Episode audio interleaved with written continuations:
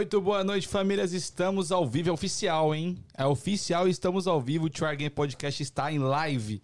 Para você que está aqui pela primeira vez, seja muito bem-vindo. Nós somos o Try Game Podcast. Já se inscreve no canal e deixa seu like para ajudar nosso trampo. Isso é muito importante pra gente.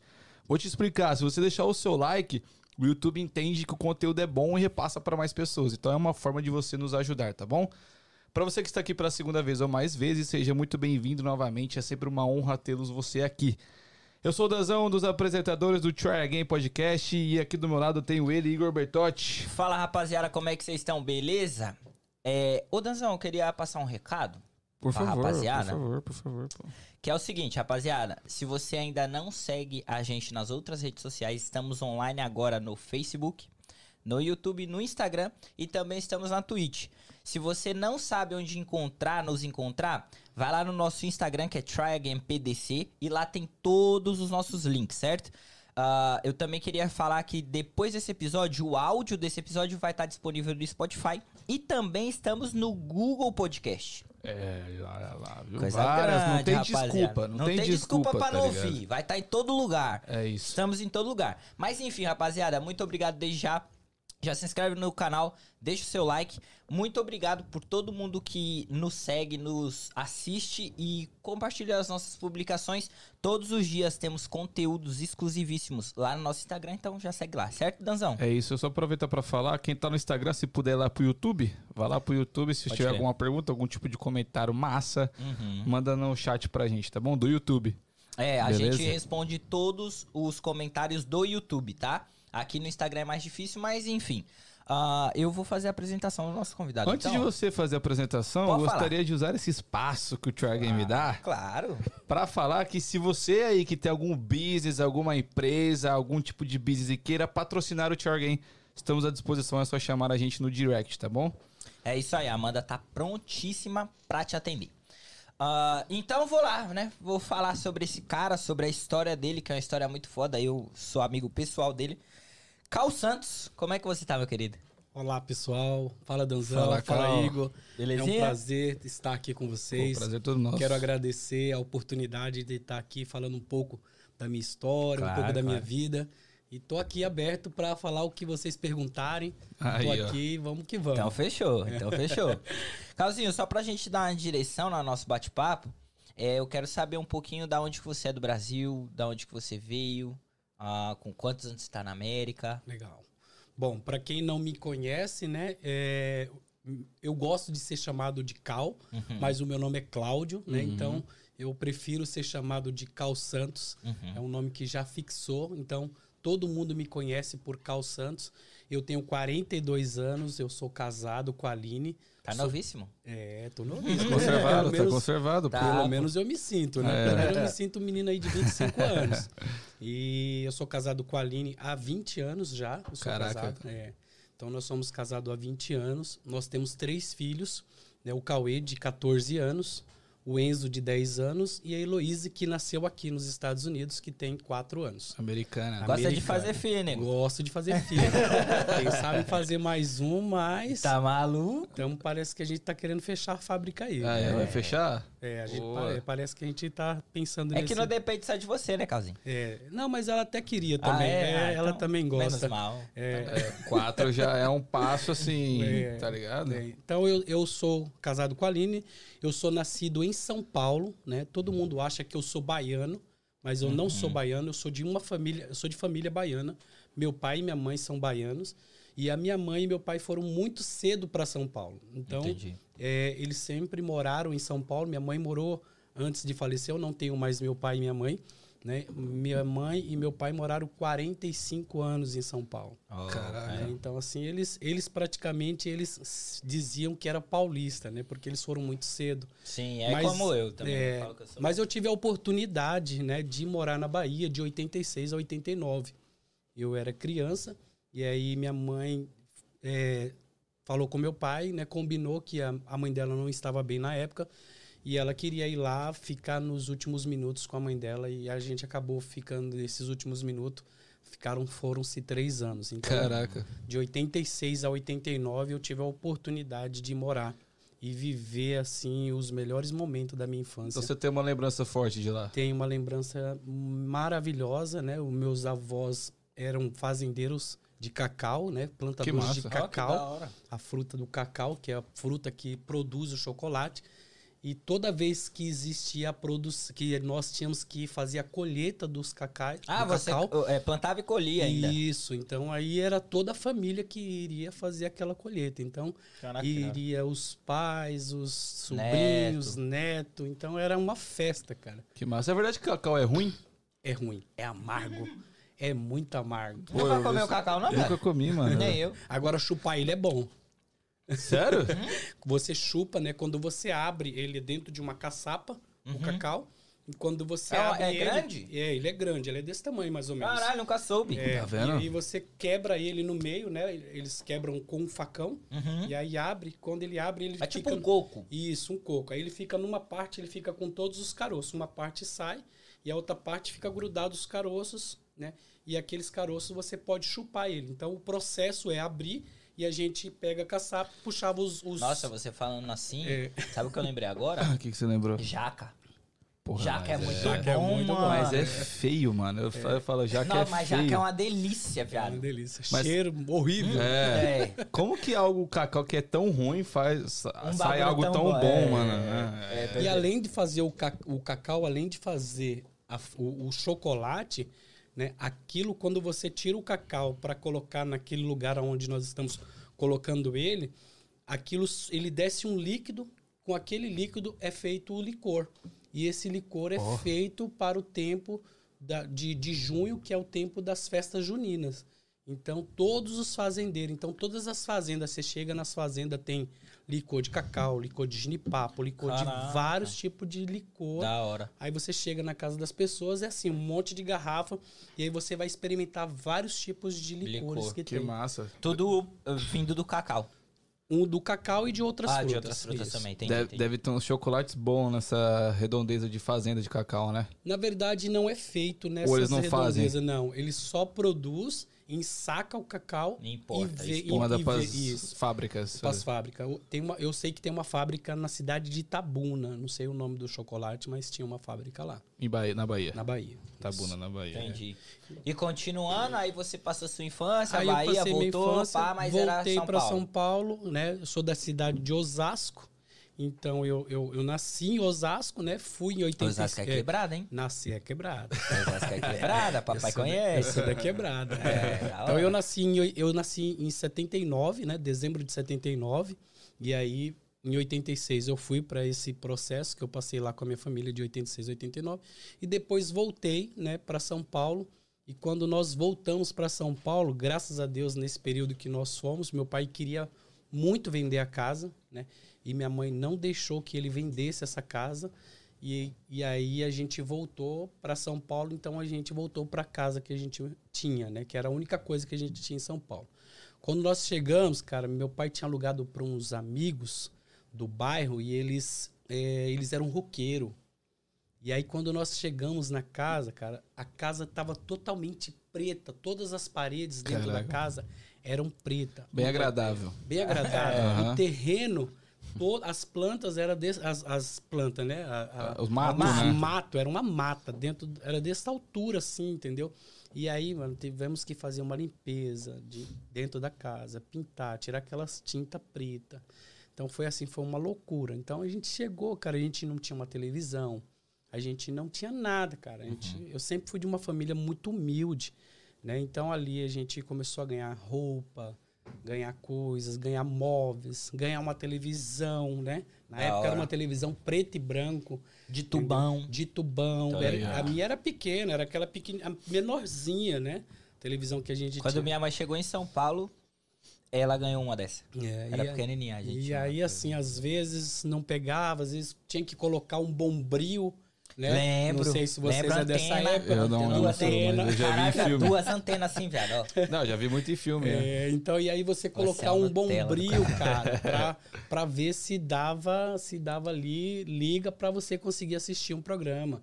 Entendeu? Então, Quantos anos você tinha nessa época, Cal? essa época eu tinha nove anos. Nove anos. Nove anos. Na nove época você tá começando anos. a descobrir as paradas. Descobri as paradas, cara. É. Caraca. Entendeu? Então, assim, com todo esse período, eu fui evoluindo muito, né? Minha família, meus pais, eu acredito que hoje é muito diferente o relacionamento dos pais com os filhos de que era antes.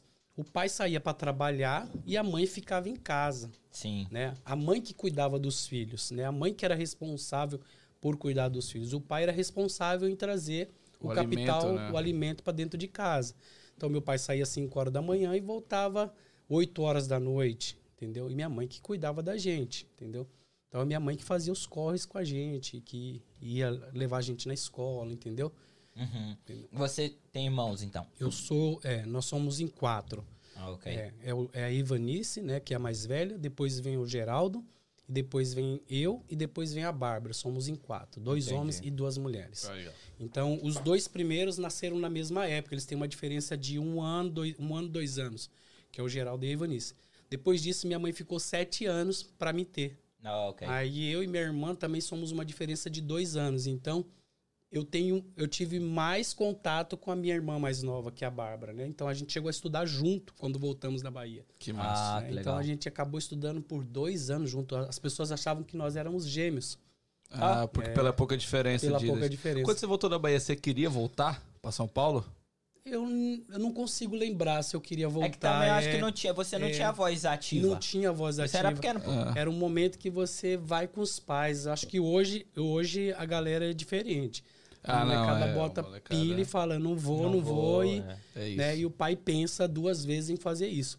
Na época, não. Na época, você tá no jogo. Só vai, né, Só filho? vai, só É. vai. É. E aí fomos, cara. E aí começamos uma nova vida, né? Sim. Começamos uma nova vida naquele lugar, uma nova rotina de vida, né? E você gostava de São Paulo? As- Amava. Você, você é, chegou criança, né? E Uhum. passou sua adolescência toda em São Paulo até a vida adulta. Até a vida adulta. Então, Entendi. eu depois que eu voltei de lá, Nunca vai sair. nunca mais saí de lá. Fiquei um ano, fiquei nove meses fora. E Dentro dessa história aí que eu vou contar aí, Aham. que a gente vai bater papo, eu fiquei nove meses fora de São Paulo, que foi, foi o retorno para Bahia. Fui a trabalho, né? Ah, tá, entendi. Mas isso já. Mas isso já ah, maior, isso com adulto. 21 anos de idade. Como que foi sua adolescência?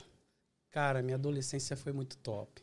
É, brincadeira de rua, Coisa que nós não vemos mais jogo, hoje. é, jogar futebol na rua, Pô, isso é, aí... subir nas árvores. Né? Eu morava do lado de uma, de uma chácara de 6 mil metros.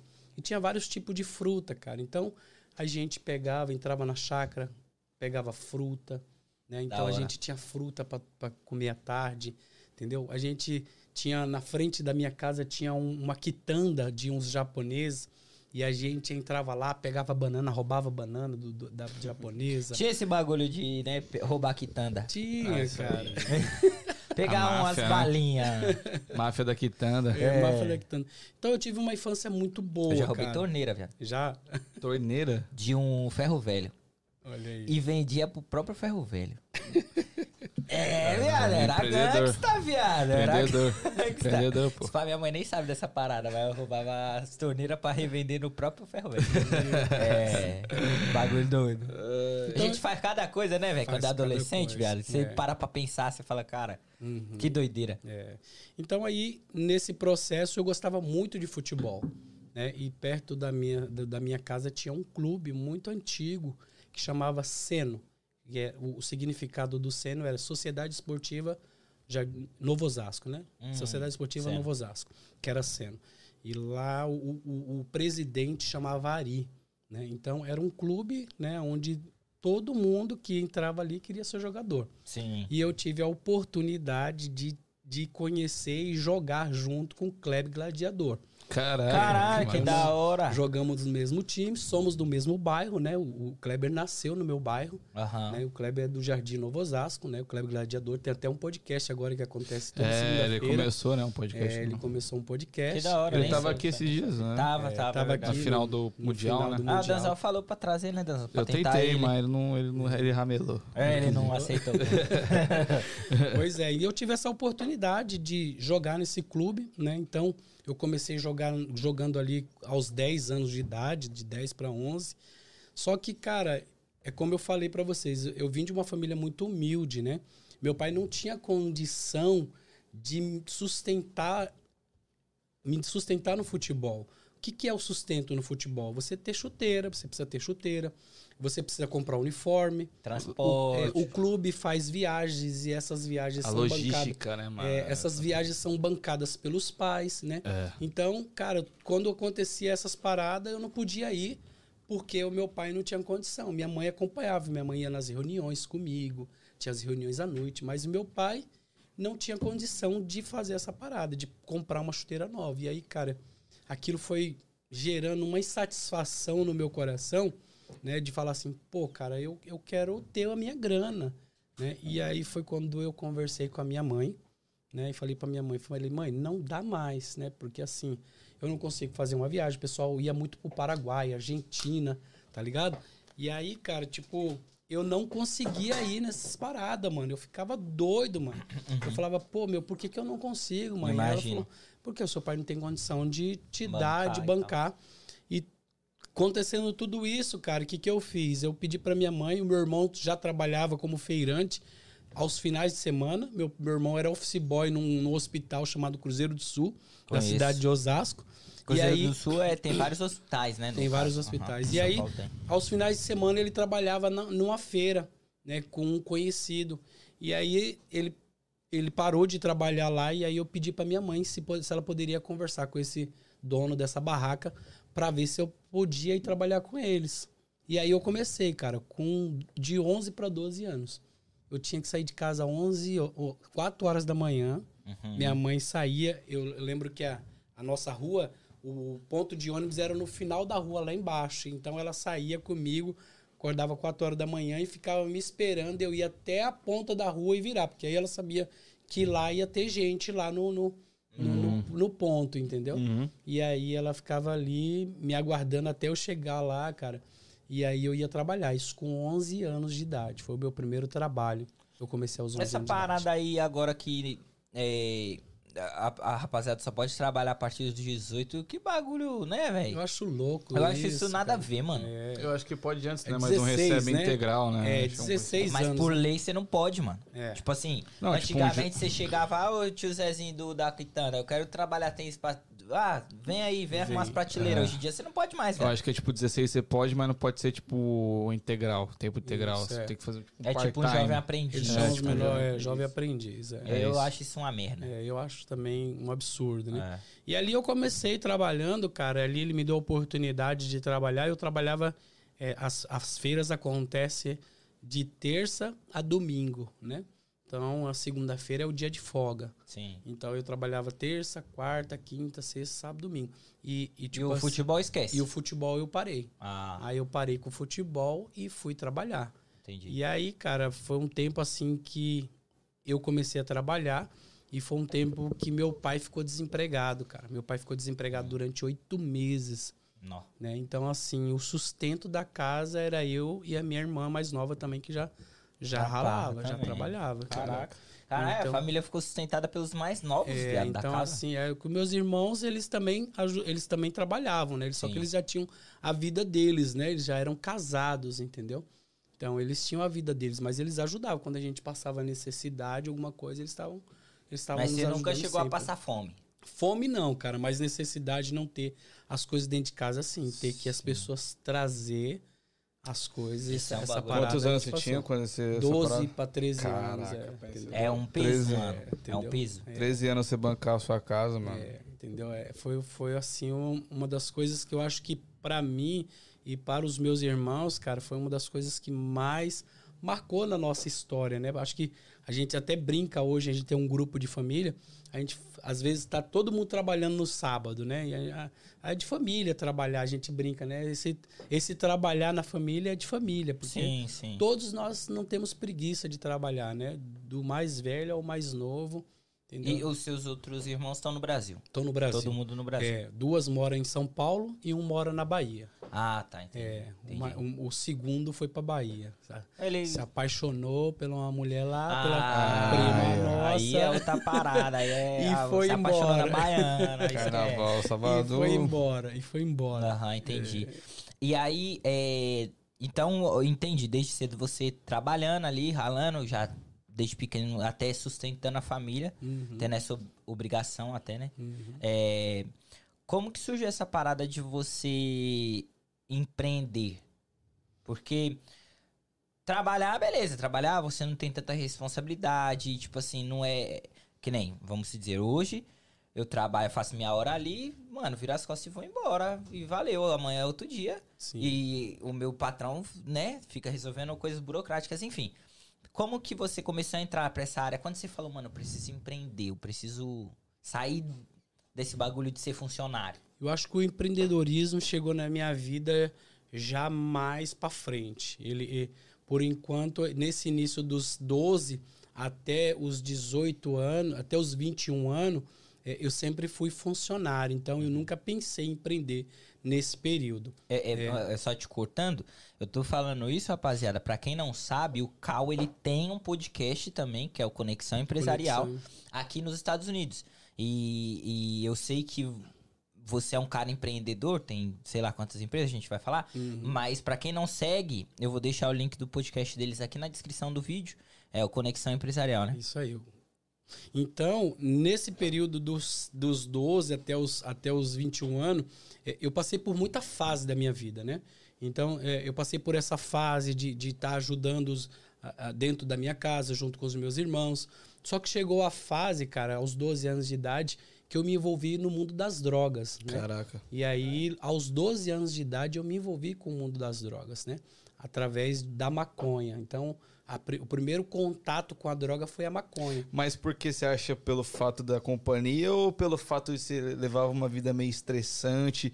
Foi mais uma válvula de escape? Eu acredito, Dan, que foi. é, é, eu, eu não culpo as pessoas, né? Sim. É, é, foi, acredito que acho que foi a, a- dependência. Você se, se achar dependente, você achar que você pode as coisas.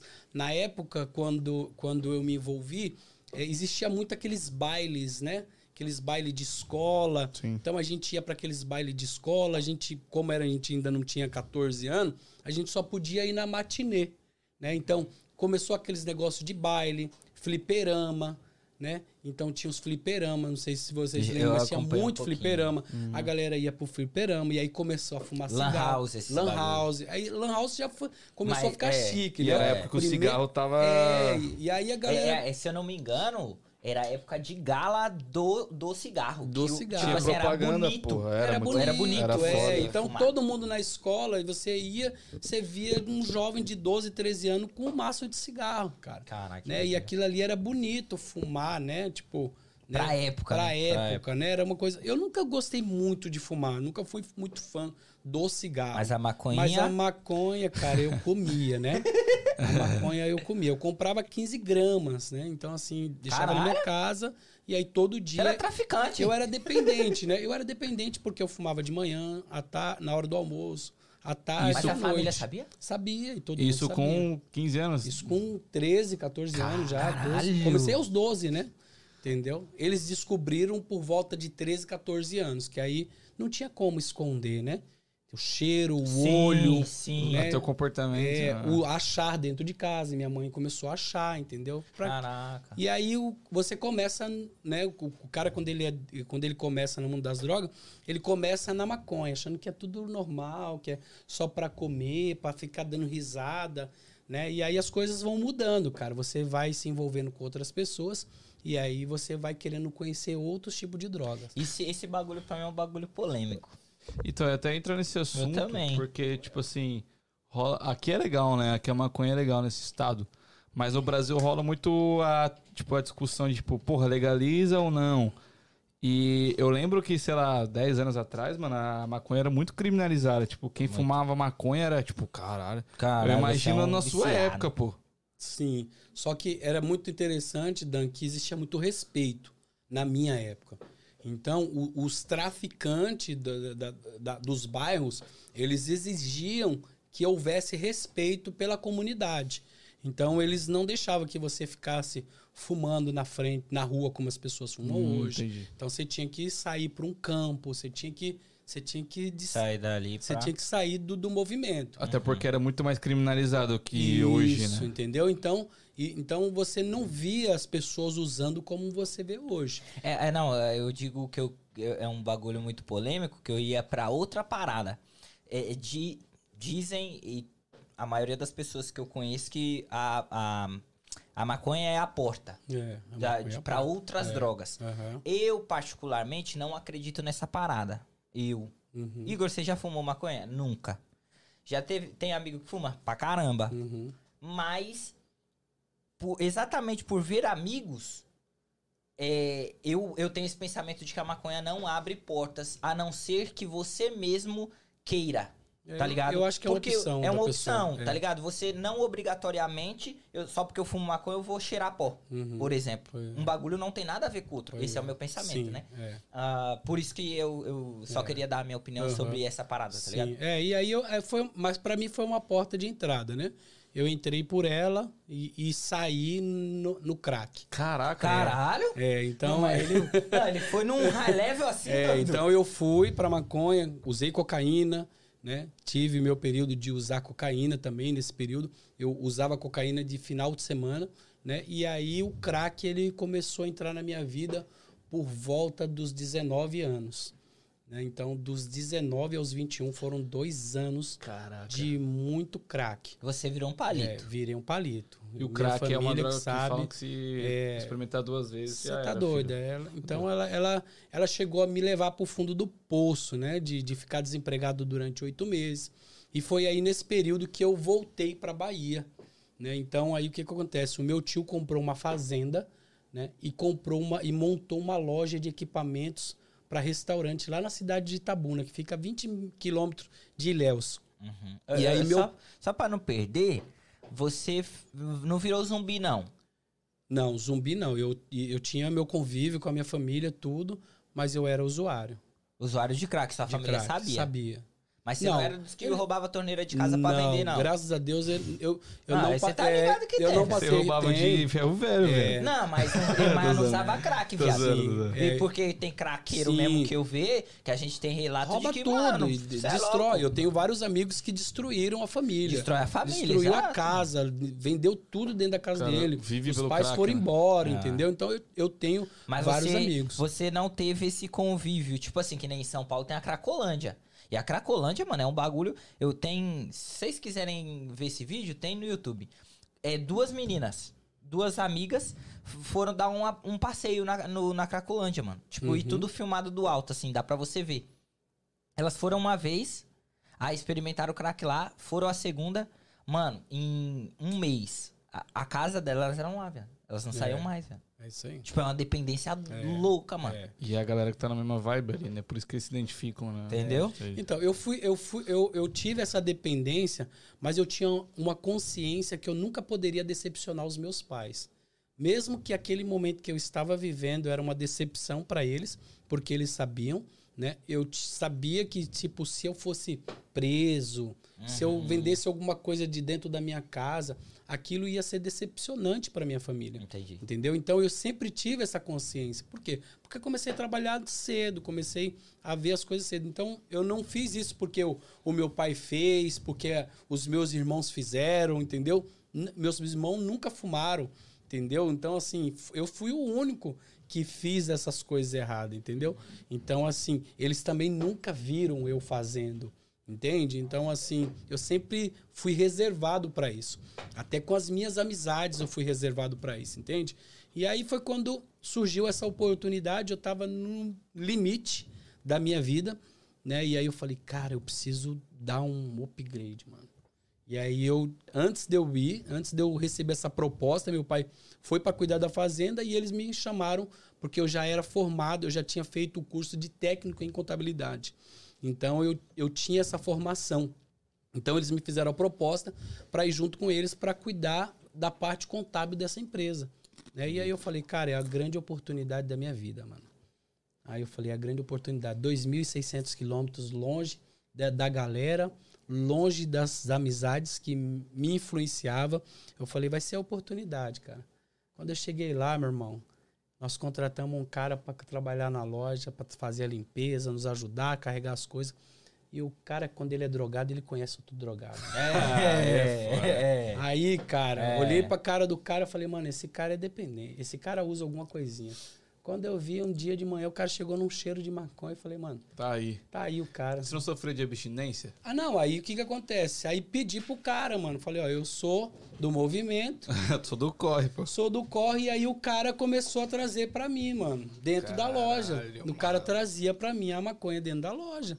Aí eu falei, não, eu não acredito, mano. Tô longe da minha família, 2.600 quilômetros, tô, é, tô achando que eu vim pra cá pra mudar a minha vida e de repente tô vivendo a mesma parada que lá, cara.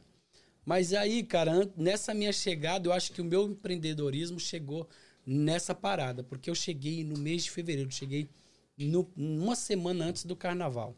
E eu fui pra lá com 150 reais, mano. Caraca. 150 reais era o que eu tinha no bolso. Meu pai foi pra fazenda e eu fiquei na cidade. Ia ter um carnaval na cidade. E aí, o que, que eu falei, mano? Eu fiz, o que, que eu fiz? Eu falei, eu vou curtir o carnaval. Só que se eu curtir o carnaval com 150, é duas horas de carnaval, acabou o dinheiro. O que, que eu É. fiz? Fui no mercado, comprei aqueles 150 reais de latinha de cerveja. Caraca. Peguei um isopor emprestado de uma vizinha, eu morava num prédio, ela me emprestou isopor e eu comprei 150 reais.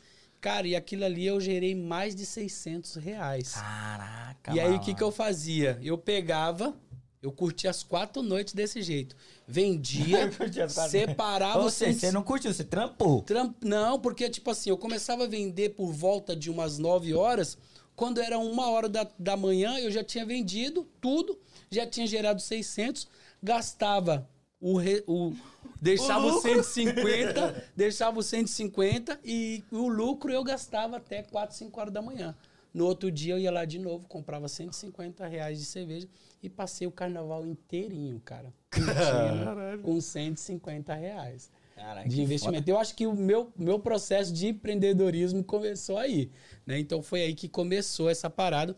E aí, cara, comecei a trabalhar com eles lá, né? E comecei, comecei a continuei usando com esse brother que me trazia, que trabalhava na loja, e de repente me deu um estralo, cara. Saí um dia pra fumar, e aí quando eu passei num, numa praça, eu olhei e eu achei que todo mundo estava me olhando, cara. E naquele dia, quando eu cheguei na casa, né, que eu morava com eles lá, morava eu, o meu primo, casado com a esposa, o filho dele e mais e mais o irmão dele. Então era nós morávamos todos juntos. E aí quando eu cheguei, fui direto pro meu quarto, e quando eu cheguei lá, eu liguei o rádio, caiu uma rádio evangélica. E naquele dia o cara falava comigo, cara. A palavra era para mim aquele dia.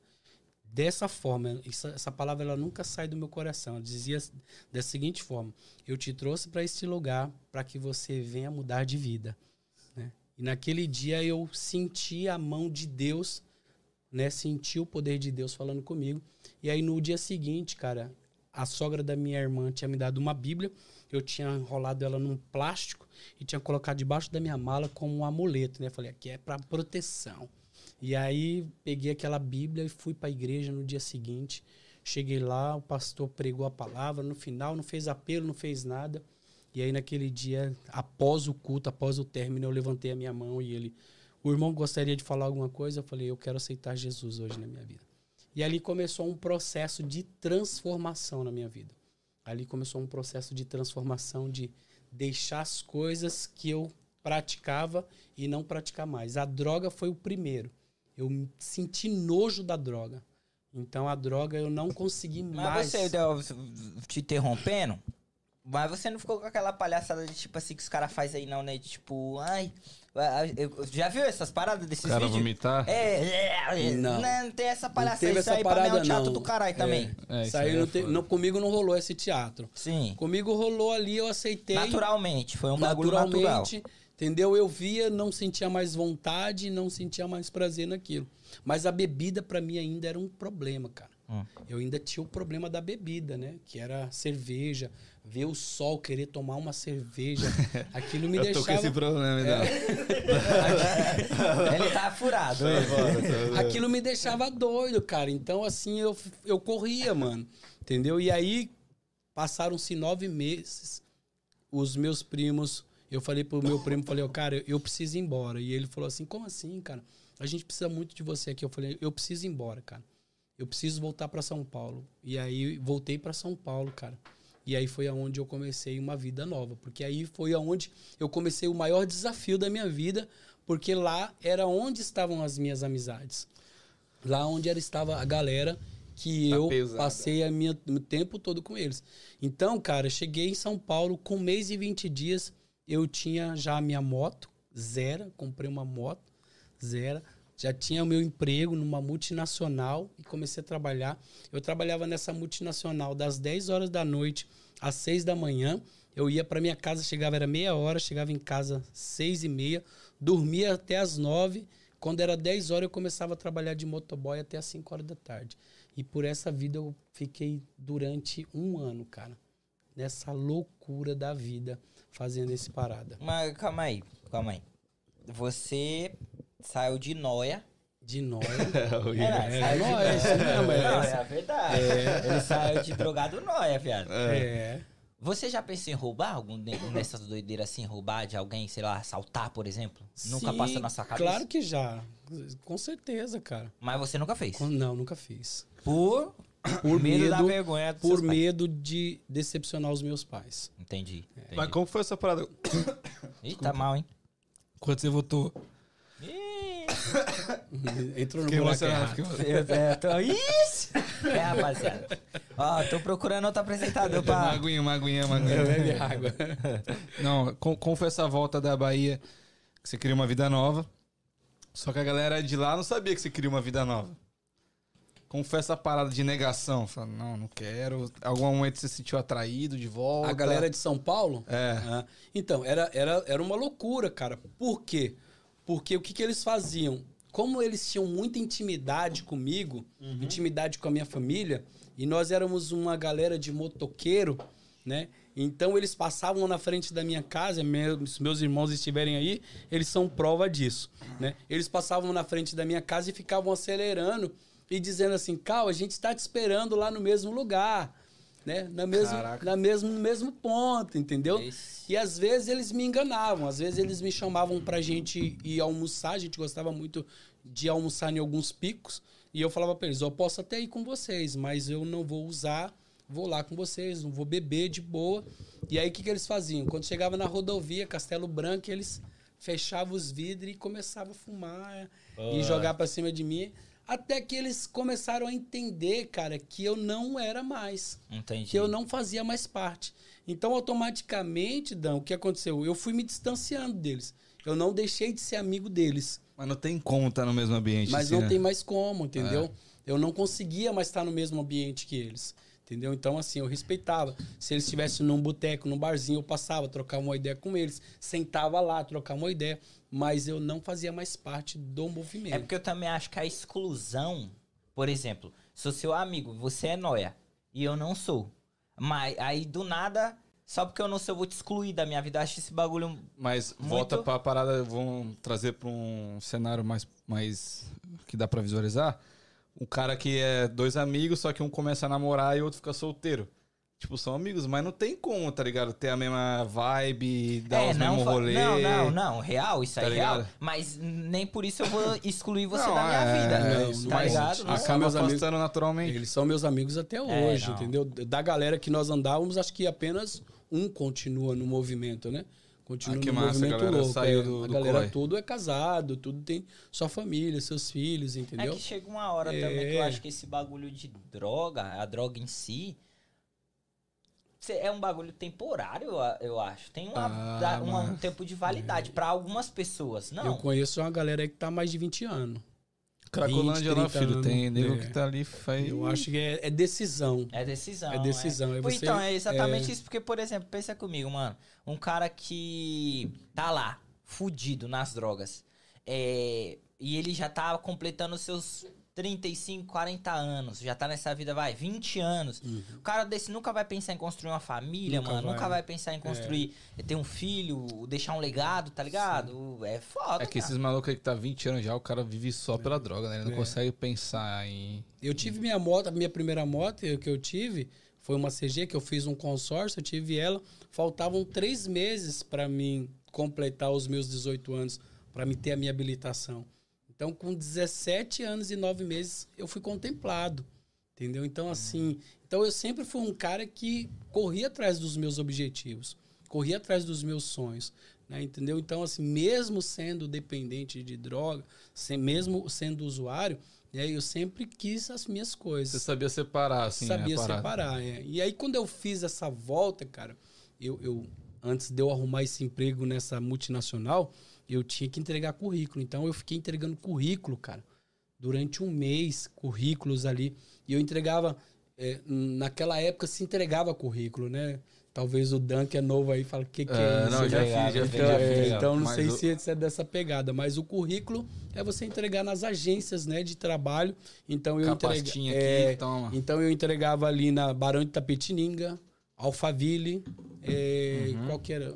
Agora eu não tô lembrado mais os dois outros lugares, mas eu sei que era em quatro lugares, quatro regiões que só tinham agências de trabalho. E aí eu entreguei vários, cara, vários currículos. E aí comecei a trabalhar nessa multinacional. Depois de seis meses que eu estava nessa multinacional, eu recebi uma ligação. E aí falaram, ó, você entregou um currículo aqui e a gente tá querendo fazer uma entrevista com você, mas eu, eu tô trabalhando, faz seis meses que eu tô na empresa, quando é que eu entreguei esse currículo? Ah, provavelmente deve ser seis meses atrás mesmo, esse, esse currículo tá aqui. Você quer vir fazer entrevista? Eu falei, pra onde que é essa empresa? Os caras falaram, cara, é pro banco Unibanco. Aonde que é? Na Raposo Tavares. Ah, então seu currículo era bom, pô. É, meu currículo era bom, porque eu era fo- eu tinha técnico em contabilidade, eu já tinha, eu trabalhava desde os 14 anos, no- eu trabalhei seis anos numa contabilidade. Então eu Ah, tinha, eu tá. tinha, eu sempre trabalhei em Mas a faculdade pagar. você não fez faculdade? Faculdade na- até a época do banco não, eu, eu fiz a faculdade quando eu cheguei no banco. Ah, É, entendi, entendi. Aí então eu cheguei, fui lá fazer essa entrevista e aí os caras chegou lá e falou é o seguinte, cara, a gente tem uma oportunidade aqui para você aqui no banco, né? É um serviço temporário, só que você vai trabalhar somente seis horas, né? E o salário é 457. Eu ganhava já no outro lá quase 750, cara. Eu falei, cara, mas é oportunidade, estou indo trabalhar no banco. O cara falou, ó, só que é o seguinte, a gente já vai deixar bem claro, não tem como efetivar. É três meses, quer vir? Falei, cara, eu já tô dentro, mano. Pra mim ser efetivado lá é só eu mostrar o meu trampo, mano. Mas eu o cara vou- falou que você não O seria. cara não seria, mas dentro do meu coração tava falando, fica, Entendi. fica, que é a oportunidade da sua vida.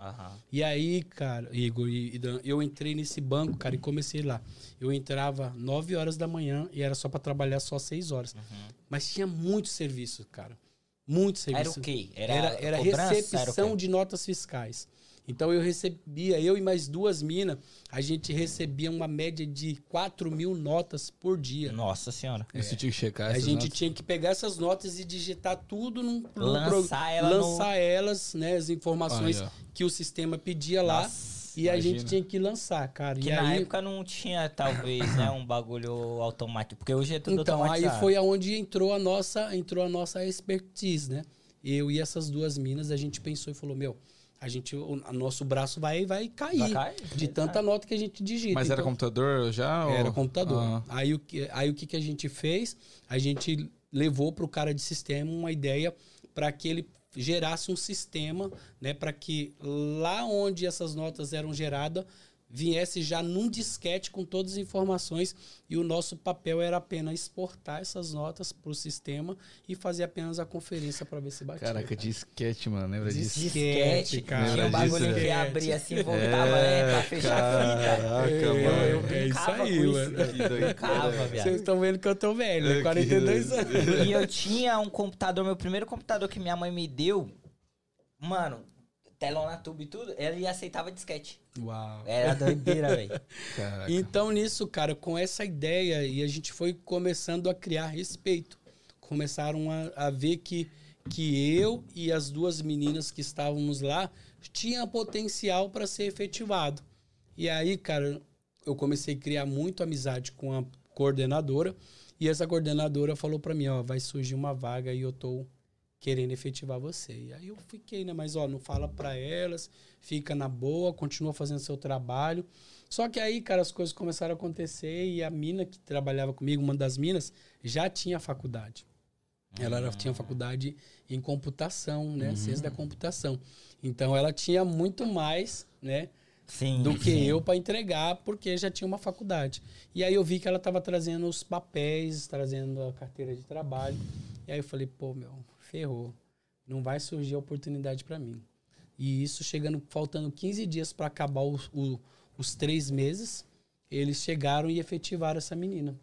E aí eu falei, cara, é- naquele momento, cara, no meu coração bateu aquele desespero. Falei, ah, vou jogar a toalha pra cima e não vou ouvir mais também, nem vou ouvir mais. Cara, continuei com o mesmo empenho, continuei com o mesmo trabalho. Faltando um dia, cara, para acabar o meu contrato, a superintendente me chamou na sala e falou, ó, você vai ser efetivado. Caraca. E aí, de 457 reais que eu recebia, o meu salário foi para 1.500 reais. Naquela época. naquela época. Era dinheiro. 2002. Caralho. Outubro de 2002. Penta. Com direito. Penta. Com penta. é, Com direito a ticket alimentação, vale, vale compra, seguro de vida, é, convênio Caraca. médico. Cara, Massagem. cara era, era uma Não, benção, trampar mano. em banca, eu, eu lembro que trampar em banca era um bagulho, o sonho de Era o geral, sonho viado. de geral, Era tipo mano. passar num concurso público, velho. É, e aí, cara, eu falei, cara, agora é a oportunidade. E aí, quando eu cheguei pra elas, eu falei assim: eu quero aqui dizer pra vocês que eu quero firmar um, um compromisso com vocês. Eu não tenho faculdade, vou prestar o vestibular agora e vou entrar em 2003, eu vou entrar na faculdade. E foi justo e feito, cara. Fiz o vestibular, passei, e aí em 2003, janeiro de 2003, eu comecei a faculdade. Qual curso, qual? Eu fiz ciências contábeis. Ah, E aí, e aí consegui, né, me formar em ciências contábeis. E foi aí, cara, minha vida começou só crescer, crescer, crescer. Nesse período, cara, de 2002, quando eu voltei da Bahia, né, que eu que eu voltei para essa vida nova, eu já voltei para uma igreja que era a igreja da minha irmã. Né? E nessa igreja da minha irmã, eu já cheguei, já passei pelo encontro, e com três meses eu já me tornei líder de célula. Você sabe o que é um encontro? sei, pô. O que que é um encontro? De igreja? É. Encontra algo que não é tipo um culto, né? Hum. É mais uma galera que participa da igreja que faz um encontro, né? É, isso um aí. encontro. É tipo isso. É, mas o que ele passou é, outro, é oficial. um pouco É. mais. É, É. mais. É. Mais pesado, você quer É, dizer? é, Ah, é? O, o É- encontro é, É direto três com Deus, tá dias, ligado?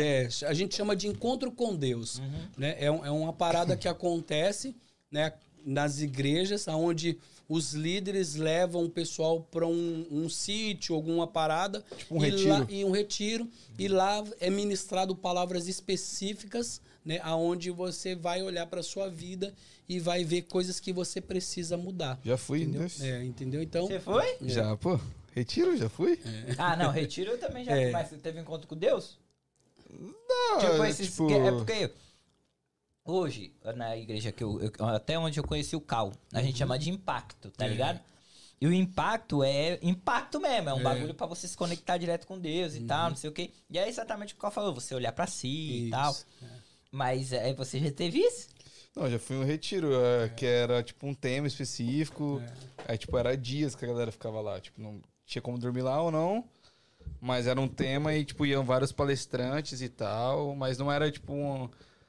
Que nem... Era, Um bagulho específico. Exato, tipo um culto ou uma missa, tá ligado? Era, tipo... É. Não, lá era só, eram, são palestra. Fala de cura interior, fala de pecado, entendeu? São, essas, é- essas são as paradas que rolam, entendeu? Sim. E aí você vai olhar pra sua vida e vai verificar se aquilo que você tá ouvindo. Não existe nenhuma varinha de mágica lá, entendeu? É você entender que você pode mudar.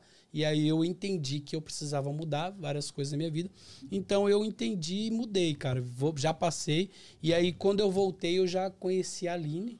Ah, sim. E aí a gente começou a Com namorar. quantos anos isso? Que nós já pulou dos, dos 16 anos pra... É. Aí eu já tava. Aí eu entrei no banco, né? Eu tinha 22 anos, né? Quando então, entrou no banco. É. Caralho, muito novo você é, no e aí, tipo, eu já comecei a namorar com a Aline.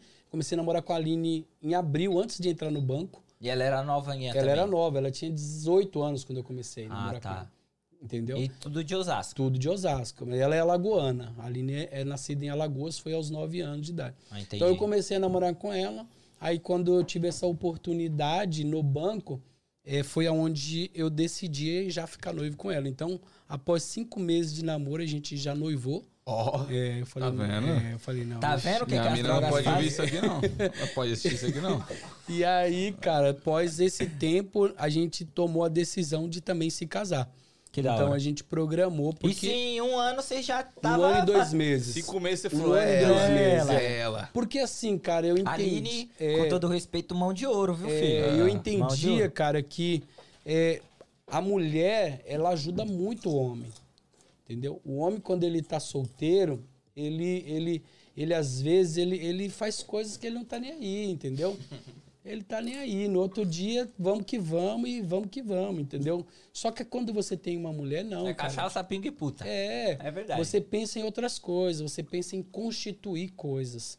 Né? E eu tive a sorte, cara. Eu sempre digo que a mulher, pelo menos no meu caso, a minha esposa, para mim, ela é fundamental na minha história. Ela é fundamental em tudo que eu construo. Entendeu? Então, ela é minha sócia desde o primeiro carro que nós compramos, compramos namorando.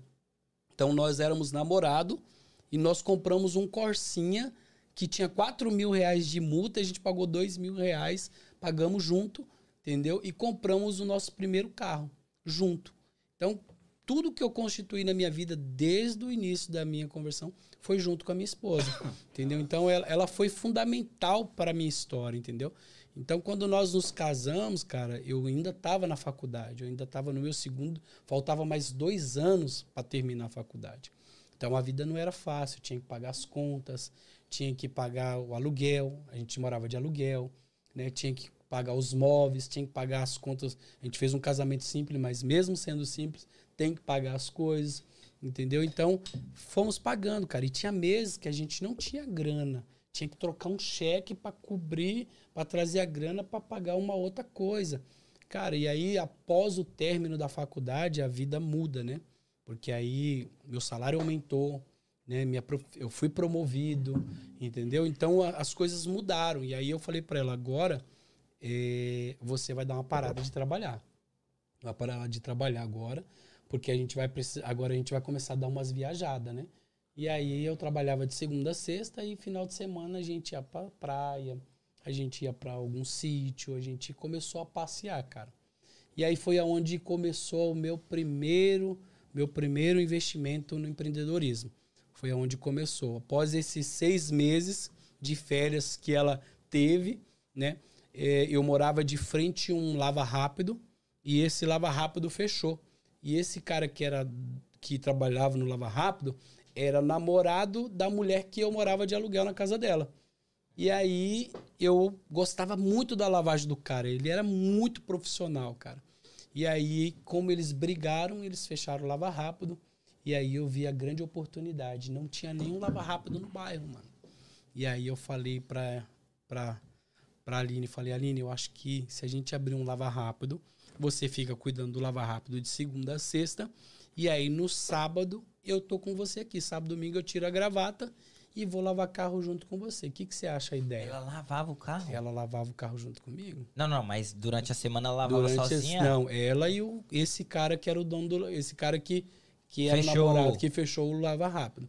Então, o que, que eu fiz? Eu fui nesse cara, procurei ele, fiz uma proposta para ele. De tudo que ele fizesse no Lava Rápido, eu daria 20% para ele, entendeu? E ele tinha um salário fixo além disso. Né? Ele tinha que ter uma segurança. Hum, Então eu fiz um, um- fiz um, um acerto com ele, que eu pagaria diariamente um valor para ele, mas além de eu pagar, ele tinha 20%. Então, como ele já tinha uma clientela, o que, que, que aconteceu? Toda aquela clientela foi procurar ele, cara. E aí fui lá primeiro conversar com a minha mãe, com a minha mãe e com a minha irmã que morava no terreno, que era um terreno de 250 metros, e ali naquele terreno tinha uma entrada que cabia quatro carros.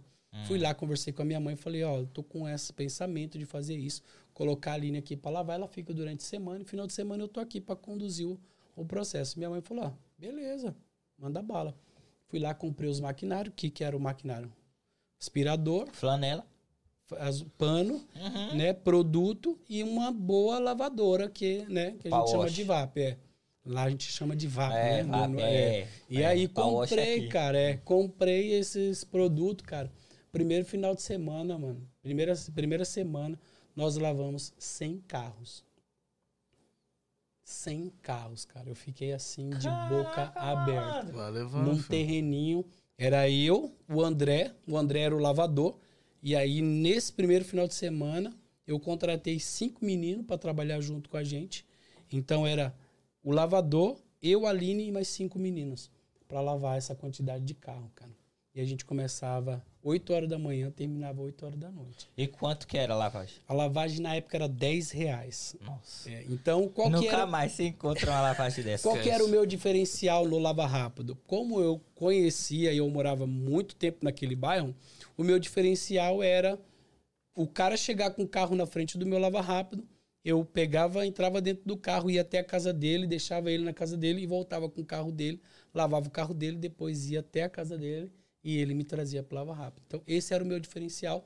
Os caras tinham confiança, me conhecia, sabia que eu era de boa índole, que eu não ia ficar zoando o carro deles. Então, esse era o meu diferencial. Então, cara, era uma loucura, mano. Ah, e aí foram seis meses, mano, lavando quatro- 400. Primeiro mês fechamos 400 carros.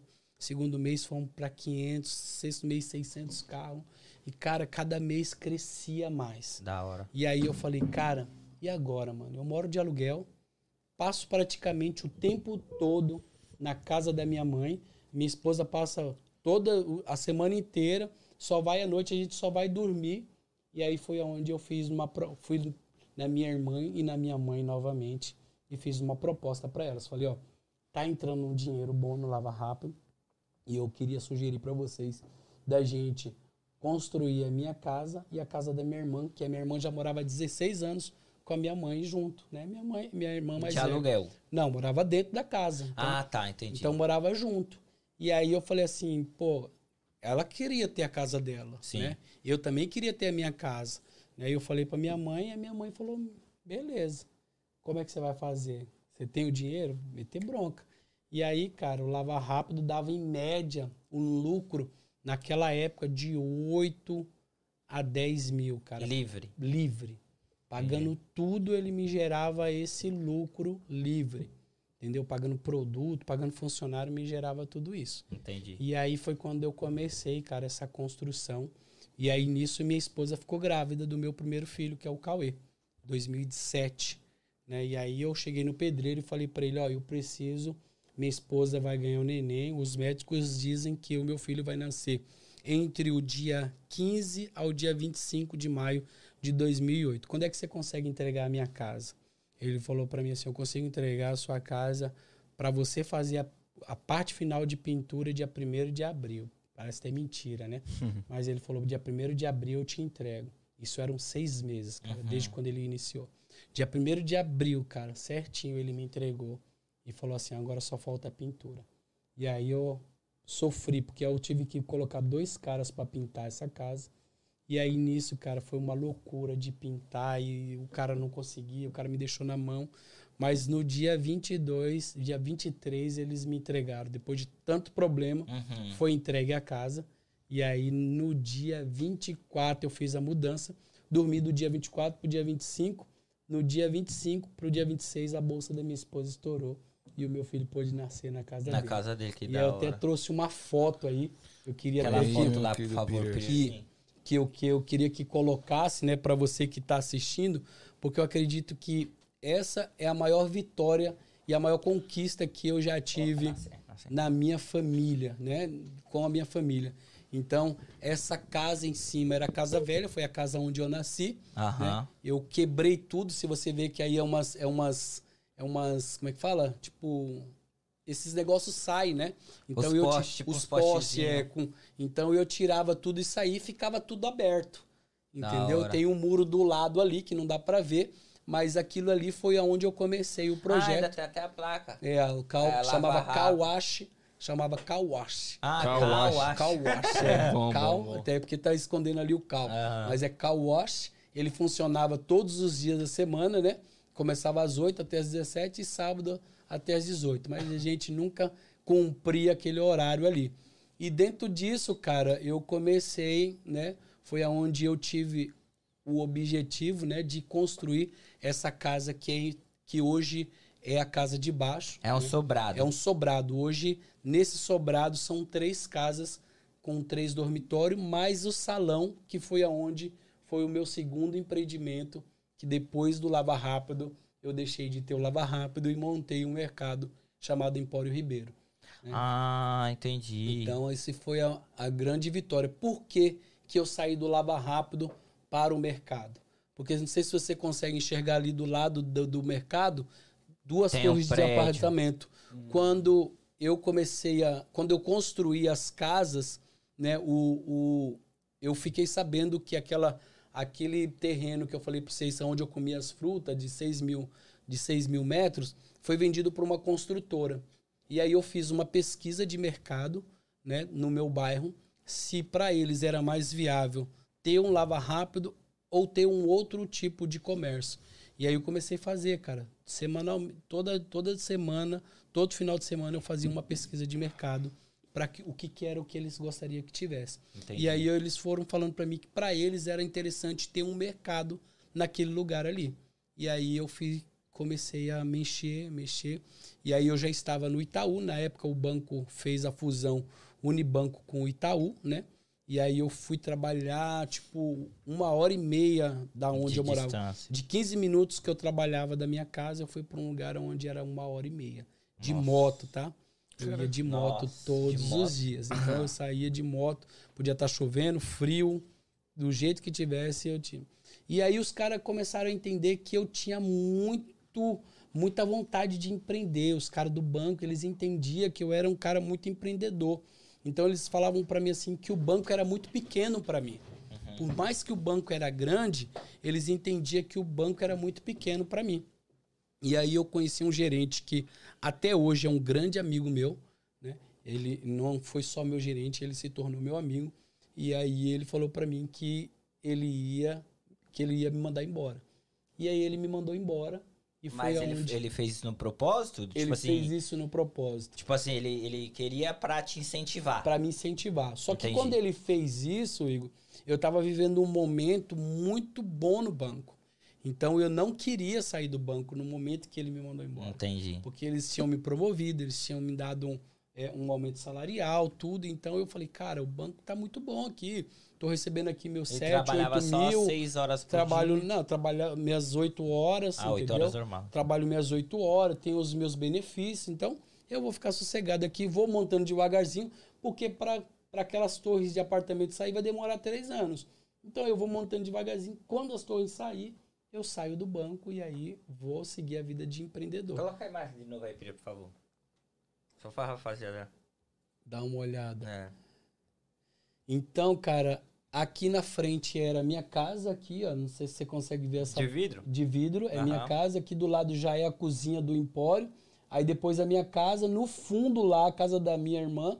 E aqui, por esse lado aqui, é A a, casa da minha mãe, a rua. Então é uma casa de esquina. Eu fiz a casa da minha mãe lá e as garagens lá no fundo. Então o meu carro eu guardava lá no fundo, Uhum. a garagem da minha mãe, né? Então as Entendi. entradas eram tudo por lá. E só a minha, aqui só na frente só ficava a minha entrada, que é ali aquele portão ali do lado do negócio amarelo. Ah, tô vendo. É, ali era a minha entrada da minha casa, né? A entrada do comércio. E aí é a casa da minha mãe lá, a entrada individual. Cada um com a sua entrada individual. Mas, mas por que, que você deixou o car wash? Só pra construção? Eu deixei o car wash porque quando eu quando começou, quando eu construí essa casa, cara, é muito interessante, cara, você morar num bairro, as pessoas, né, é, elas fazem muito especulação. Sim. né? E elas começam a ver você mudando de vida e elas têm dificuldade de entender que as pessoas podem crescer. Sim. E as pessoas deixaram de lavar o carro, começaram a deixar de lavar o carro. Só Então, pra não te ajudar. só pra mim não ajudar. Fala, meu cara construiu uma puta de uma casa dessa, meu, não. O cara tá ganhando muito dinheiro. Começaram a ir lavar o carro em outros lugares. Olha só. E aí eu comecei, a minha lavagem de carro começou a cair, A cair. cara. A cair, entendeu? A cair, a cair, a cair. Eu não consegui mais lavar, eu não conseguia lavar 50 carros na semana. Caraca, mano. E aí, cara, foi aonde eu vi a oportunidade, eu falei, cara, eu vou montar um mercado. Minha esposa, eu saio, eu tô trabalhando junto com ela. Você foi ligeiro, hein, malandro? é, e aí, cara, começamos, né? Devagarzinho. Você foi ligeiro porque ter essa visão aí, porque ali do prédio todo mundo ia comprar no seu bagulho, mano. Todo mundo ia comprar, como compra hoje lá com o proprietário que tá lá hoje, né? Ah, você É, vendeu. eu, eu vendi o comércio, hoje tem um proprietário lá, e tem um, don- um dono, né? O, o local é meu e ele só, ele só aluga. Ele é só dono do ele é dono mercado. do mercado. Isso. E, e a sua mãe continua morando, sua Minha- irmã também. Minhas irmãs moram lá no Ah, sua fundo. mãe. É, a minha casa hoje é alugada, né? O comércio é alugado e minhas irmãs moram Ah, no fundo. entendi, entendi. então entendi. eu só recebo a renda dessas coisas lá. Entendi, entendi. ficaram ah, que legal, alugado, que bacana? Causão. Então essa é uma das grandes histórias. Por que, que eu falo sempre dessa história? Porque isso aí é o que mais me motiva, cara. Isso é uma Uhum. das coisas que me traz mais motivação de algo que eu construí. Muito foda. Eu sei quantos, eu sei quantos carrinhos de, de, de pedra eu carreguei. Eu sei quantos milheiros de bloco eu levei para dentro depois que eu chegava do banco. Eu e minha esposa tinha que levar, porque se eu deixasse para outro dia pro pedreiro fazer, ele não ia fazer, ele ia enrolar. Eu sei quantos, né, quantos cimentos eu gastei. Eu tenho tudo isso em planilha, cara. Eu sei quantos ferros que eu gastei, sabe? Então, eu sei o que eu paguei nisso aí, entendeu? Não, é Eu sei o quanto que eu gastei, eu sei Muito cada foda. centavo que eu investi nisso aí. Então, da mim, hora. é uma das grandes vitórias pra mim, sabe, cara? Eu sair sim. de uma casa onde, quando chovia, cara, pingava tudo dentro de casa, né? Pra uma casa que hoje tá avaliada em mais de um milhão. Que da hora, que da hora. Então, assim, é, eu glorifico muito a Deus por isso, sabe? Por, por, Uhum. por os meus irmãos hoje estar lá e tá cada um na sua casinha, entendeu? Então, eu glorifico muito a Deus por isso, né? E, e Causão, eu quero saber, é, vindo né, um pouco mais pra cá, pra atualidade. ah, como que foi essa parada de você ter vontade de vir pra América? O que que te motivou? Te foi assim, ah... Porque você, pelo que eu entendi, você tinha uma vida estruturada. Você Sim. tinha... Você não era mauzão de vida. Tipo Aham. assim, você tinha o seu empreendimento. Ah, talvez não- não ostentasse muito, mas você vivia bem. Sim. É... Por que a América? Então, cara, a América foi uma coisa assim que aconteceu muito de repente, né? Eu tinha acabado de montar o mercado, né? Em 2000, eu, eu inaugurei esse mercado em fevereiro de 2014, né? E aí a minha primeira férias, eu sempre fui um cara que eu sempre, é, sempre coloquei dentro do meu cronograma que eu preciso ter dias com a minha família, independente do que eu faça. Entendeu? Então, eu sempre fui um cara que programei, desde quando eu me casei. Eu nunca fiquei sem tirar umas férias. Entendeu? Então, sempre tirei férias. E aí. Isso é legal. Isso é, É porque tem muita gente que atropela a parada, né? Tipo Atropela. assim, ah, eu vou dar mais atenção, eu dar preferência pra isso aqui, me- é, mais do que realmente o que se deve fazer. É, É, Então, minha família sempre foi prioridade, né? Então, quando eu tirei as minhas primeiras férias, eu consegui programar as minhas primeiras férias, foi no mês de foi no mês de julho, de junho, né, de 2015. Eu programei umas férias e fui lá para a fazenda dos meus avós, que era o lugar onde eu ia, que lá onde do cacau. Então, eu ia para lá sempre, todas as férias eu ia para lá. E aí nessas férias essa eu tinha uma prima que morava aqui nos Estados Unidos já há 20 anos, que mora aqui? Mora há 20, ou agora já deve estar o quê? 26 anos, 27 anos que ela mora aqui. E aí ela estava passando férias lá nas fazendas junto com com a gente lá. Então, todo o almoço que tinha, todo jantar, todo churrasco que tinha, a gente estava junto. E aí, cara, nisso, a gente começou a conversar. Eu nunca tive interesse em vir para os Estados Unidos. Falei para ela que eu tinha um filho especial, ela viu, né? Que a gente tinha lá o Enzo especial e ela Ah, também aí você já tinha um Enzo. já tinha um Enzo. Ah, tá, Isso. entendi, entendi. E aí ela viu que o Enzo era especial e começou a falar pra gente de como que era a saúde aqui em Boston. E aquilo me deu um despertar, cara. Eu falei, cara, que doideira, mano. Que, que lugar sensacional, né? As escolas, os hospitais, ela falando pra mim de como que era. Aí eu falei, não, isso é coisa de outro mundo, Uhum. cara. E aí eu falei, eu posso pegar seu telefone, né? Eu voltar para São Paulo, posso pegar seu telefone? Falou, cara, pega meu telefone. Me, me deu o celular dela e falou assim: você me liga quantas vezes for necessário. Você me liga no meu celular. E, cara, e a gente conversava diariamente, mano. Caraca, que da E hora. aí, durante um ano, cara, eu fui conversando com ela. Nisso que a gente começou a conversar com ela, eu já falei pra Aline, Aline, vamos fazer uma prova diante de Deus se é pra nós irmos para lá. E aí, qual foi a prova? A gente, a prova era tirar a documentação. Então, com um mês e 20 dias, a gente tinha documentação, cara. Visto e passaporte. Caraca. Aí eu falei, de cara, Deus mesmo, né? muito de Deus. Aí eu precisava, eu precisava vender o empório. Aham. E aí tinha acabado de iniciar aquela crise no Brasil com a Dilma, né? E aí, quando foi é, janeiro de 2016, eu anunciei, os caras falaram, mas você tá doido? Como é que você vai vender o negócio? Um negócio que estava gerando uma média de 12 a 15 mil por mês. Era, era o meu lucro já, meu lucro, né? E aí eu falei, cara, e agora? O que, que eu faço, né? Entendeu? E aí o pessoal, não, aí o que, que eu falava para as pessoas? Que eu tinha recebido uma proposta do banco para voltar para o banco e que era uma proposta irrecusável. Eu não queria falar para as pessoas que eu vinha para os Estados Unidos. Você é um cara que abre muita boca pra falar da sua vida? Abro, cara. Eu acho que é um grande problema que a minha esposa hoje, a minha esposa ela me ensina muito, né? a E ficar não- calado. A e- ficar calado um pouco, é. Eu, eu já passei. Eu aprendi a não falar tanto, e eu ainda falo bastante, aqui. Porque eu comecei a perceber que pessoas que, que eram próximas é, começavam a comentar coisas, tá ligado? Sobre o que eu tava vivendo. Uhum. E aí, onde foi, deu clique pra mim, que eu falei, cara, eu- talvez eu não tenha que falar tudo que acontece comigo, tudo que acontece na minha vida, tá ligado? Eu acho que a gente precisa se reservar um pouco. Eu, a minha esposa me ensina muito nesse sentido. Acho que Sim. ela, para mim, é essencial hoje é, não falar algumas coisas, alguns projetos que a gente tem, né? Algumas coisas que a gente faz, entendeu? Então, a gente faz muita coisa, né? Mas a gente não precisa falar de tudo que a gente faz. É Sim. porque quando você tá com um projeto novo ou feliz, você quer contar pra alguém, né? Mas Sim. nem sempre a sua felicidade vai ser a felicidade da, da É. Você pessoa. quer saber quando uma pessoa ela tem inveja de você? Você fala algo pra ela e ela vai falar pra você algo melhor do que você, daquilo que você falou. Você pode ter certeza que essa pessoa tem inveja de você. Tipo, como assim? Por exemplo, você fala assim, pô, comprei um carro. Aí ela vai falar assim, meu, eu comprei um Tesla. Ah, é.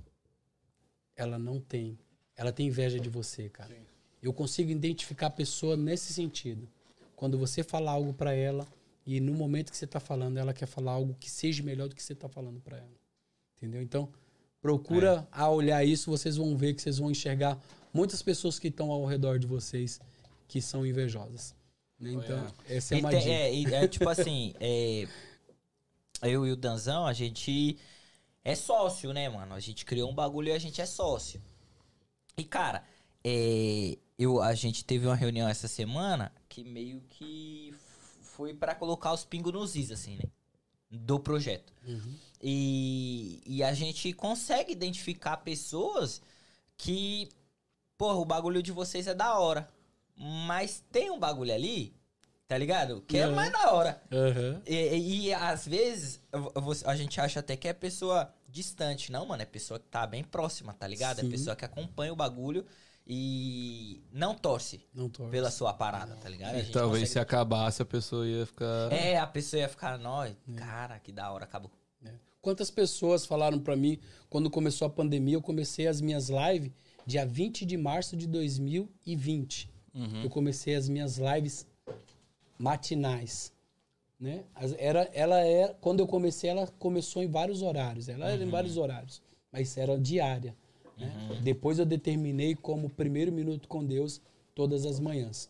Quantas pessoas tiravam sarro da minha cara, dizendo, Mano, né? Quantas eu pessoas acompanho diziam- essa parada, eu Quant- acompanho é. essa parada. Quantas pessoas diziam assim, pô, não, isso é fogo de palha. Quantas pessoas fizeram live, né?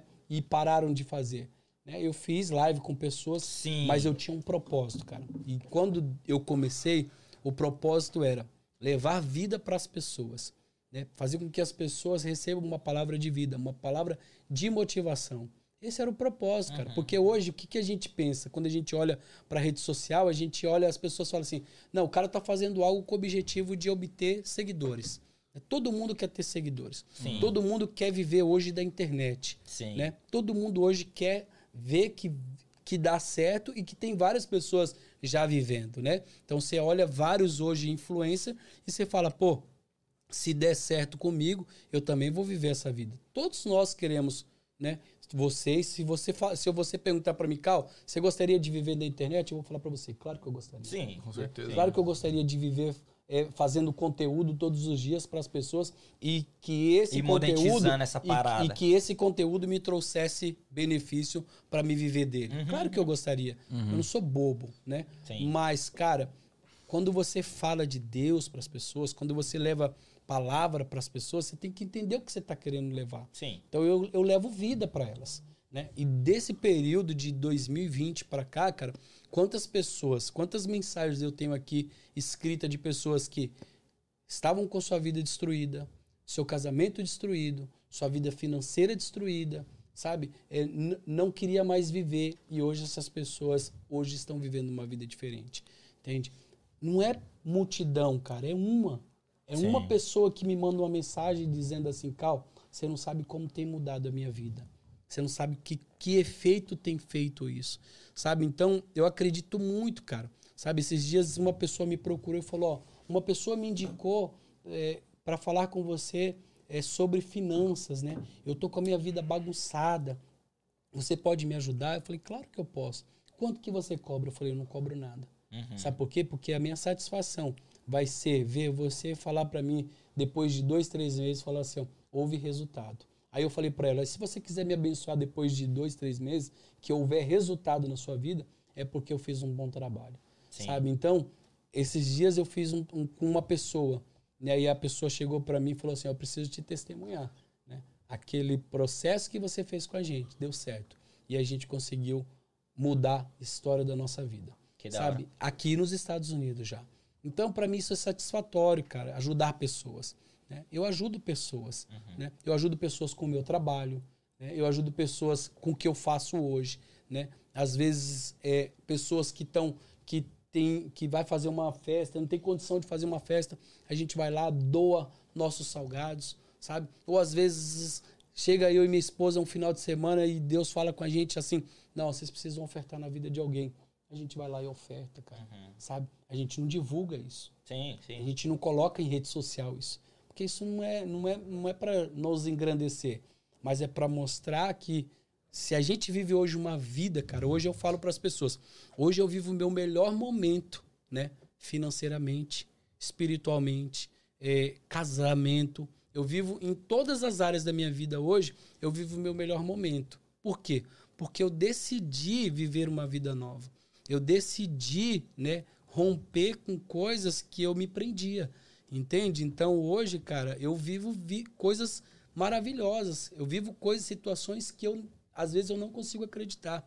Entendeu? Sim. Então a minha chegada aqui nos Estados Unidos, né, quando eu vim para cá e aí foi essa decisão que você falando que eu vim para cá através da minha prima, eu vim com o propósito de cuidar do meu filho e vim com o propósito de empreender junto com ela. Quando chegou aqui, né, ela viu que era melhor ela continuar naquilo que ela já estava fazendo, né, e que eu fosse correr atrás dos meus objetivos. E aí, cara, eu me vi e falei, agora, volto para trás? Como é que eu volto para trás se eu vendi o negócio lá? Eu tenho que ir para frente, Uhum. né? E aí, o que, que eu vou fazer agora aqui? Né? Com, com uma esposa e dois filhos, que na época eu só tinha dois filhos. Eu tinha o Cauê e o Enzo. E aí eu falei, cara, eu preciso virar o jogo aqui nesse lugar. E, e um era o, o Enzo que é... Que é o especial. que tem- é, Que é especial, mas o que que ele tem? Ele, ele nasceu com 27 dias de vida, ele começou a ter crises convulsivas, cara. E aí, devido a essas crises convulsivas, ele teve vários problemas na parte motora, na parte Eu mental. lembro que eu- quando eu cheguei, é, ele nem andava. É. E ah, eu conheci o Cal na igreja e ele só ficava sentado. Eu lembro que ele. Eu chegava na igreja ele tava É, lá sentado no chão. É. E hoje ele já anda, já. Ele anda. é. Ele Mas fala. Chegou ele- numa cadeira de roda. É. E hoje ele anda. Caraca, É, que da hora isso aí. Eu, entendeu? eu achei uma evolução incrível. Pois mano. é. E aí, cara, quando eu cheguei nessa situação aqui, eu falei, eu preciso, eu preciso voar nesse lugar. E aí eu falei pra minha prima, beleza, eu, eu respeitei que ela não queria entrar naquele desafio a qual a gente tinha conversado e falei, eu preciso seguir. E aí, cara, foi aonde começou o grande desafio da minha vida aqui na América. Né? Porque eu tinha uma grana que eu poderia ficar seis meses sem fazer nada e foi o que eu pensei, eu falei, se eu ficar seis meses aqui e não rolar nada, eu volto pra minha terra, mano. Uhum. Não tenho vergonha nenhuma de voltar e, e começar, Começar tudo de, de novo. E vamos que vamos. E aí, cara, eu fiquei 82 dias na casa dessa minha prima. Eu não conseguia arrumar uma casa. Hoje eu vejo as pessoas chegam rapidinho arrumar uma casa. Sim, eu não sim. conseguia arrumar uma casa. Eu não conseguia arrumar trabalho porque eu cheguei bem na época do verão. Então os filhos dela estavam de férias e os meus não começaram a estudar. Então minha esposa saía para trabalhar com ela de manhã às 7 horas e voltava às 6 horas da tarde. E aí eu falei, o que, que eu vou fazer da vida? Uhum. Eu, aí eu aprendi a cozinhar, que eu não fazia. Eu aprendi a limpar a casa, que eu não fazia. Né? Tudo que eu não fazia no Brasil, eu cuidar de filho, eu não fazia. Era tudo a minha esposa, alguém cuidava pra gente, entendeu? Eu não fazia nada disso. Eu falei, ah, eu vou ter que fazer, Tem cara. que se reinventar, E aí, né, mano? quando elas chegavam, a comida estava pronta, a casa estava limpa, né? As crianças estavam bem cuidadas, né? Bem cuidadas, né? Naquela, né? Mas elas É. Quando deixa estavam vivas. pai, é. Mas É. elas estavam vivas, É. né? Mas eu, eu conseguia fazer. E aí, cara, com tudo isso, eu descobri que tinha um cara que, traba, que era da nossa igreja que tinha uma loja de móveis e colchão. Eu mandei uma mensagem para ele e falei, cara, eu sou essa pessoa, tô aqui por esse propósito e eu queria saber se você me dá uma oportunidade de vender aí as coisas. Se você pega, ele falou, cara, vem aqui, eu vou te ensinar e se você quiser, você anuncia no Facebook e aí, cara, você pega e as pessoas chamam você para em casa. Se você conseguir vender, você tem 15%. Cara, eu fui lá, comecei a vender, peguei o primeiro mês, 15 dias, eu vendi de colchão e móveis, eu vendi 2.500 dólares. Aí as pessoas falavam para mim assim, ó, fique esperto, porque o, o inverno aqui, ele é rigoroso. Sim. Então eu, eu sempre fui um cara que eu nunca gastei além dos meus limites. Marca, roupa, nunca foi, nunca foi, nunca vivi essas, essa ilusão, cara, de ter essas coisas. Sim. Sempre eu fui, eu compro quando é necessário, entendeu? Eu não fico comprando para ficar estocando dentro da minha casa. Sim. É eu, Cal, né? Aí, cara, nunca comprei nada nesse período, guardei o dinheirinho. Mês seguinte eu fiz 4 mil fechado. O outro mês, que foi o mês de setembro, outubro, no- em novembro, não, em novembro, é novembro, eu fiz 8 mil. Pulei para 8 mil dólares em um mês. No mês seguinte, eles fizeram a promoção do Thanksgiving. E aí, cara, o que, que eu fiz? Eu tinha que ir na casa do cliente, às vezes eu andava uma hora para chegar na casa do cliente, às vezes eu andava 40 minutos, e às vezes chegava lá recebia um não, cara. O que, que eu fiz? Eu falei, cara, eu preciso fazer uma estratégia diferente. Eu, existe uma loja, eu posso trazer o cliente até a loja. Então, o que, que eu fiz? Eu comecei a mudar o foco do projeto e trazer o cliente para dentro da loja. E aí, no mês do Thanksgiving, eles fizeram uma promoção de 12 vezes sem entrada e sem juros. Eu tenho até. Eu, sou, eu, guardo, eu, guardo, eu guardo muito papel, cara. Se você, eu falo isso, eu tenho propriedade, porque eu, se você quiser ir na minha casa, eu te mostro lá. E aí, nessa promoção que eles fizeram, eu fiz em um final de semana. Eu fiz um salário de 11 mil dólares, cara. Caraca. Então, 2.500, 4 mil, Pagar vender 8 mil. colchão, armário. É E isso. 11 mil. É, Móveis, irmão. Cara, quando chegou em dezembro, pegou fogo a loja do lado, do lado dos caras. Os caras tiveram que fechar a loja deles. Eu não conseguia conectar mais nenhum cliente. Chega o inverno, ninguém quer gastar nada, porque todo mundo quer, quer, quer Guardar. segurar a sua grana. E eles já me diziam que isso poderia acontecer. E aí, cara, eu fiquei janeiro, fevereiro e março. Eu e minha esposa dentro de casa sem gerar um dólar pra dentro de casa. Caraca. Só com esse dinheiro que eu ganhei aqui, dos 2 mil aos 11 Uhum. mil, foi o que me sustentou durante esse período.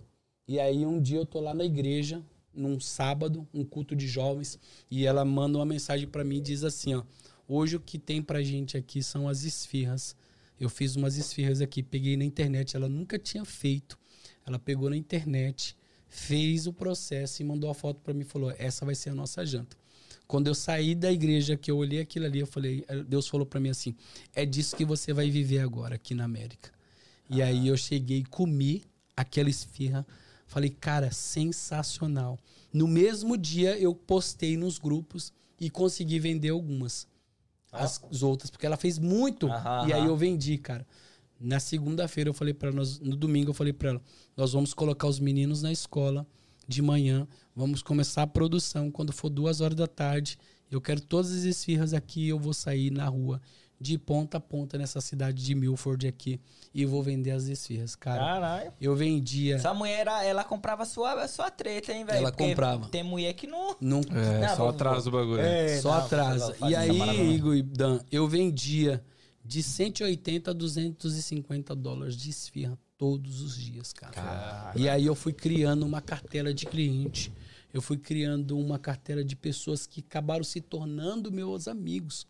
As pessoas hoje, elas não são só meus clientes, eles são meus amigos. Eles conhecem a minha história, eles sabem quem eu sou, entendeu? Então, é a vida que eu vivi, cara. E durante quatro anos eu vivi só da comida aqui.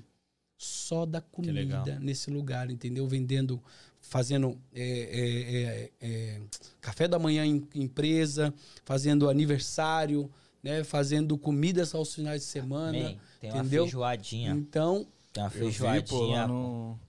Poderia mandar pra nós no domingão, né, velho? Inclusive, segue lá Taste Life 28 no Instagram, Taste Life, que é o, o É, pra quem não business sabe, a local. gente fazia, é, tava fazendo as divulgações, do Touch Life. né? é. Legal. Então, Igor, nisso tudo, cara, eu acho que o empreendedorismo, né? E ele, ele, ele, é, ele foi muito forte na ele é muito forte na minha vida. Uhum. Eu sempre vejo coisas e eu, se eu acreditar naquilo que eu vejo, eu vou pra cima. né? Me apresentaram Legal. esses tempos atrás al- algo né, que eu não conseguia visualizar. Eu não conseguia ver nada naquilo, cara. Eu falei, cara, eu não consigo visualizar é, é ganho nisso aqui. Então eu sou muito, eu sou muito sonhador, cara. Sim. Sabe? Eu, eu, eu acompanho pessoas que têm um, um know-how, né? Eu gosto muito do Abílio Diniz, eu gosto muito do Roberto Justo, sabe? Eu gosto de pessoas que me levam para um outro patamar, sabe? Essas pessoas me levam a sonhar. Sim. Né? Então, hoje eu tenho um slogan que diz assim: eu tenho uma meta e sei aonde eu quero chegar. né? Essa é a minha meta de hoje. Né? Eu sei aonde eu quero chegar. Eu sei quais são os meus objetivos.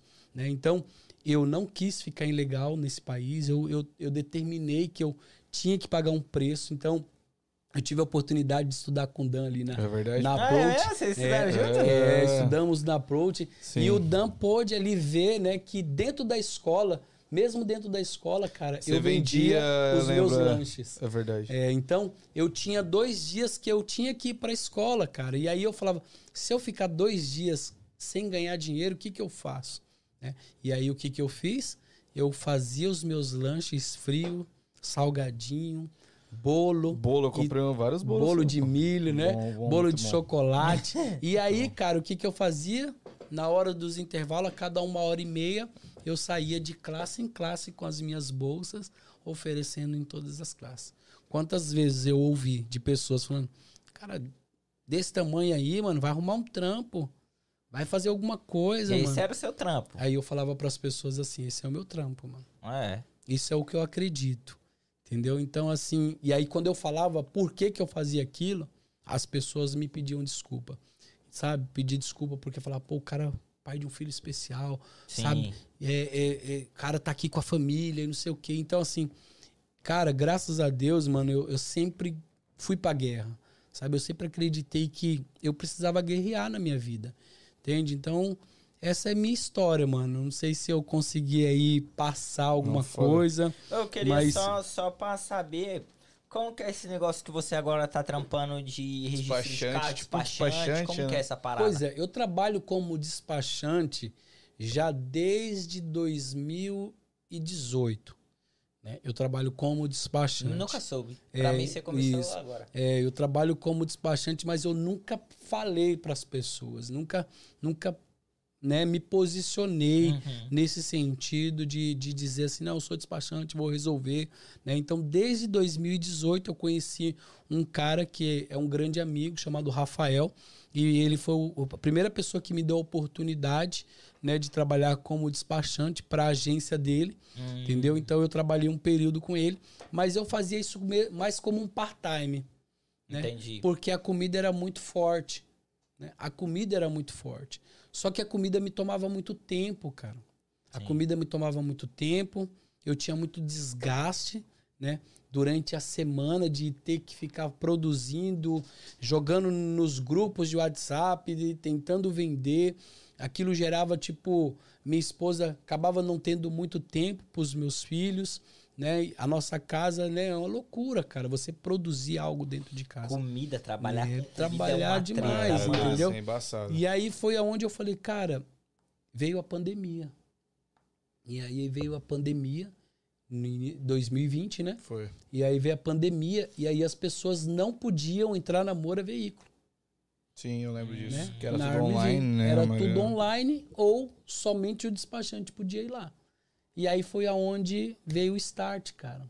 Deus falou, "Não, é essa área que você vai começar agora a atuar. E aí eu comecei, cara. É treta? Você, é, você tem que ter uma licença, alguma coisa? Tem que ter uma licença para Pode você crer. entrar. Você tira isso? Na verdade, eu, eu presto serviço, né? Eu sou Pra uma eu agência. presto serviço para uma agência, então eu uso a licença dele. Ah, entendi. é, entendi, entendeu? Então eu sou um agente, né? Que eu vou lá no- com o nome dessa agência. Entendi. Entendeu? Então Ah, não é tá. qualquer um que pode ir lá e falar, ah, eu sou despachante. Ah. Então, basicamente, é. a pessoa terceiriza o trabalho de te ir lá e resolver coisas de. Então, qual que é o meu serviço hoje aqui, né? Uhum. Para talvez tenha pessoas aqui do Brasil acompanhando, como que é registrar um carro aqui. Aqui nos Estados Unidos, pelo menos, cada estado tem uma lei, né? Sim. E o estado de Massachusetts, existe uma lei que para você registrar um carro, primeiro passo é você fazer o seguro. Então, a primeira coisa quando você compra um carro aqui nos Estados Unidos é fazer o O seguro. seguro é Fazer- obrigatório. é aqui, né? obrigatório, Pra quem não sabe. entendeu? Então é obrigatório. A partir do momento que o cara fez o seguro, ele pode registrar o carro aqui, né? E aí o que como que eu registro? Ah, mas Cal, o cara que chega aí com a carteira do Brasil, com a carteira lá da Colômbia, do Peru, ele consegue registrar um carro? Consegue, né? Ele consegue registrar porque ainda é permitido, né, pelos seguros e pela Moura Veículo de aceitar, né? Eu falo Moura Veículo, né, no sentido português aqui, né? Sim, porque sim. não Sim, é esse nome, né? É, Mas, RMV, né? É, RMV, mas eu tô falando aqui no sentido do português, né? Porque eu acho que fica mais fácil aqui, né? as pessoas identificam Entendi. por mais fácil, né? Então, porque aí a pessoa fala, pô, o cara trabalha lá e fica falando errado ainda, né? É, daí isso aí também. Né? Mas Então- é, vou- eu queria, tipo assim, você falou da carteira do Brasil e da Colômbia, deve ser meio burocrático esse lado, né? É. Mas eu acredito que a vitória agora de ter carteira legalizada pra todo mundo foi um passo muito grande pra você também nesse sentido, né? Para todos nós, cara, Ah. é um passo muito grande, porque é, hoje, é, só para você saber, o, o- o americano, quando ele compra um carro nos Estados Unidos, ele compra um carro e ele financia e ele paga 3% daquele carro. Ele não tem o mesmo pensamento que o brasileiro, que a comunidade hispana, de trocar de carro daqui a um ano. É. Ele vai usar aquele carro os cinco Até anos. pau, filho. Até acabar. Ele vai até acabar aquele carro. O brasileiro não. O hispano não. A comu- essa- essas comunidades, eles gostam, é hobby. Né? É hobby o brasileiro Trocar trocar de É hobby e status. né? é hobby e status, entendeu? Então, o que dá dinheiro para o governo é essas pessoas.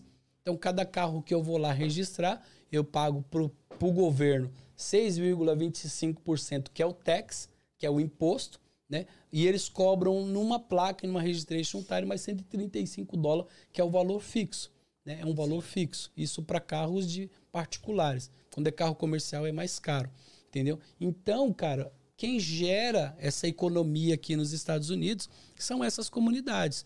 Por isso que eles entenderam que teria que ter, te- tem que chegar esse momento dessas comunidades ter a sua carteira.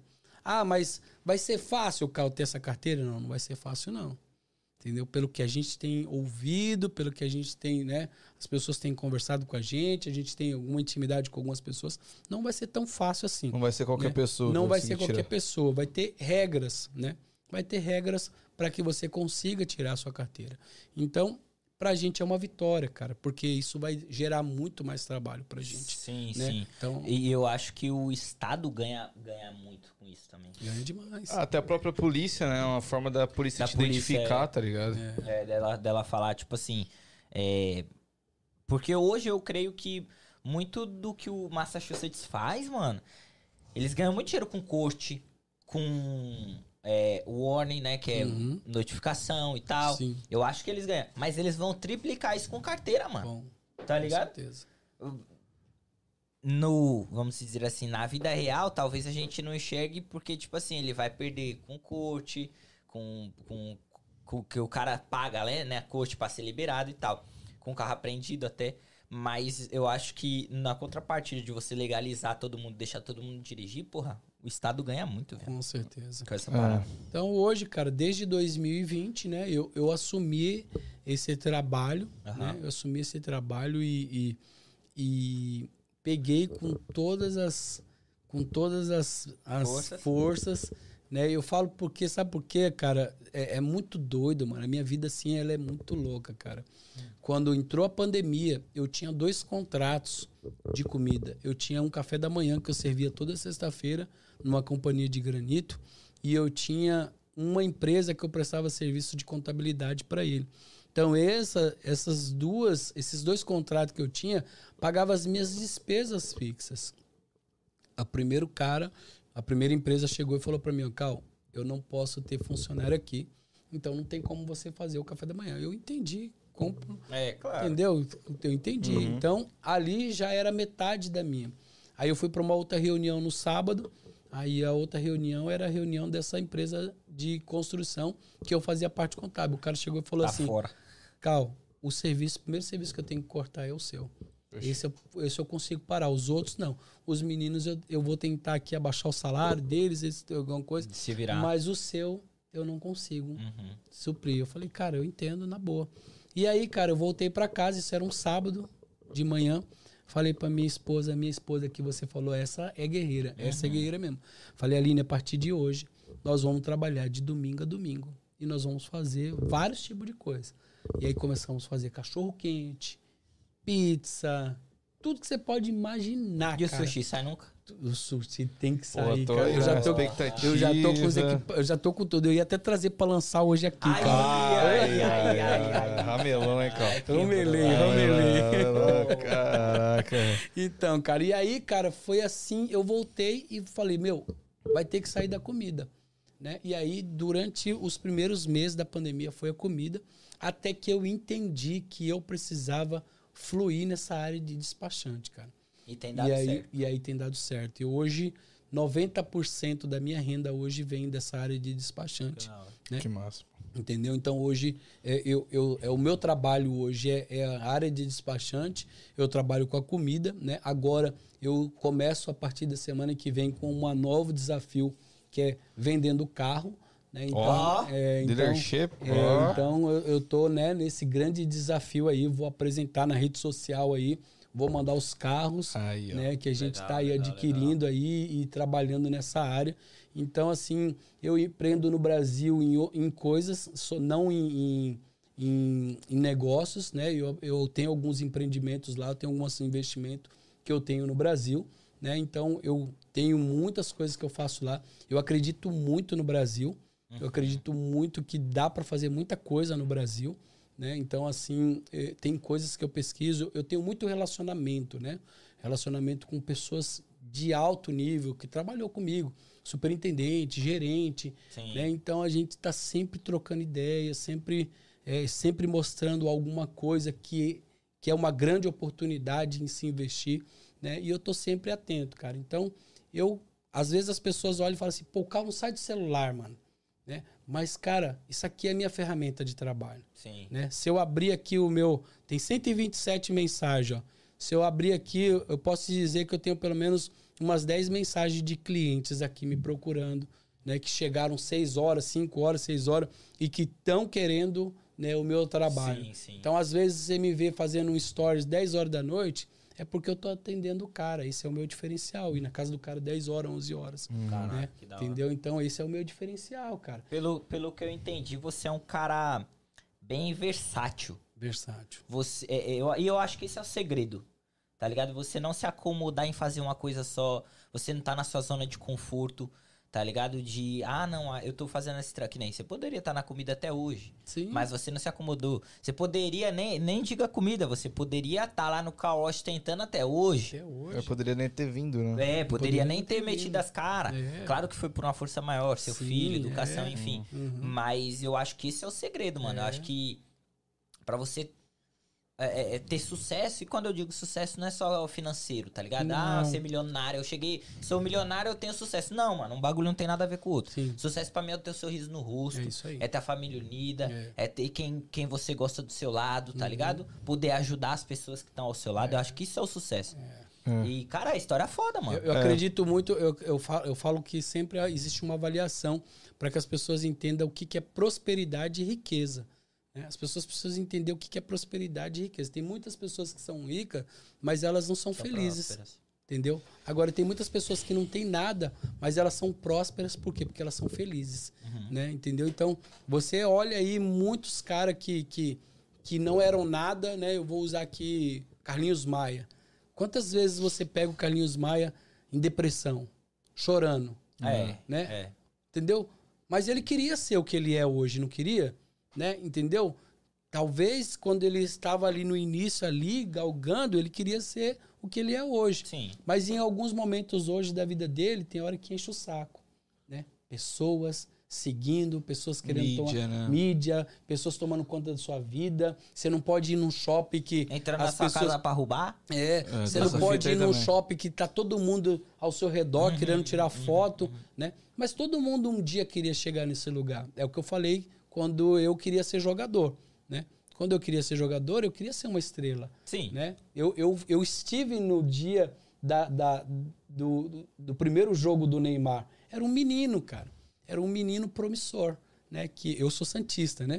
Era um menino promissor. Eu estava ali no primeiro jogo dele, substituiu o Giovani, né? Da hora. Entendeu? Então, assim, eu estava ali naquele dia que ele entrou a primeira vez, cara.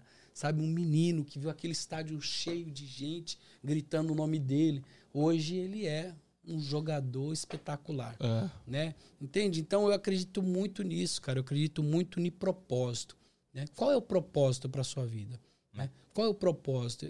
Eu, eu gostaria, cara, se você falar para mim, Carl, você, você queria ser milionário? Eu quero ser milionário. Mas será que esse é o propósito de Deus para minha vida? Né? Ser milionário? Mas você falou que tem uma meta e você sabe onde você quer chegar. Qual é essa meta? Onde você quer chegar? Essa meta é ser milionário. Aí. Essa é uma meta. E eu tenho data para isso. Caralho, aí arregaçou. Aí, ó. Eu tenho Quando, data. e, e eu, tô, eu tô lendo um livro. Na verdade, eu não leio o livro, eu, eu ouço o livro. É sempre eu tô. Audiobook, né? Audiobook, é o que eu faço. Só que com audiobook, mano, você consegue tirar a mesma coisa que você tira de um livro, se você prestar atenção. E o nome do livro é Mais Esperto que o Diabo. E esse livro, de Napoleão Hill, esse cara foi um pica. Ele escreveu Quem Pensa Enriquece, é Mais Esperto que o Diabo, e ele escreveu um outro bem famoso também. E ele diz, nesse O Mais Esperto que o Diabo, o diabo é como se fosse uma entrevista Uhum. com o diabo. E o diabo fala: se as pessoas tiverem, é, é, tivessem uma meta, um objetivo central, você pode ter várias outras coisas, mas um objetivo central, elas conseguiriam chegar onde elas querem. Mas, conforme elas vão levando a vida disper- dispersas, você tá aqui hoje no trabalho, aí aparece oportunidade aqui, você foca aqui, aí aparece um bagulho ali, você foca ali. Você já perdeu a linha. E ele- o diabo, respondendo na entrevista, ele fala assim: onde eu não consigo entrar são pessoas que pensam, são pessoas que elas têm as próprias, eh, os próprios pensamentos. O diabo ele não consegue entrar, ele consegue entrar em pessoas alienadas. Ele consegue e, e ele não, não entrar na cabeça da pessoa, não é isso. Ele usa situações para as pessoas alienadas, por exemplo. ah, eu acredito que a- essa cor é azul. E eu sou fiel nisso, que, a- Uhum. que essa porra dessa cor é azul.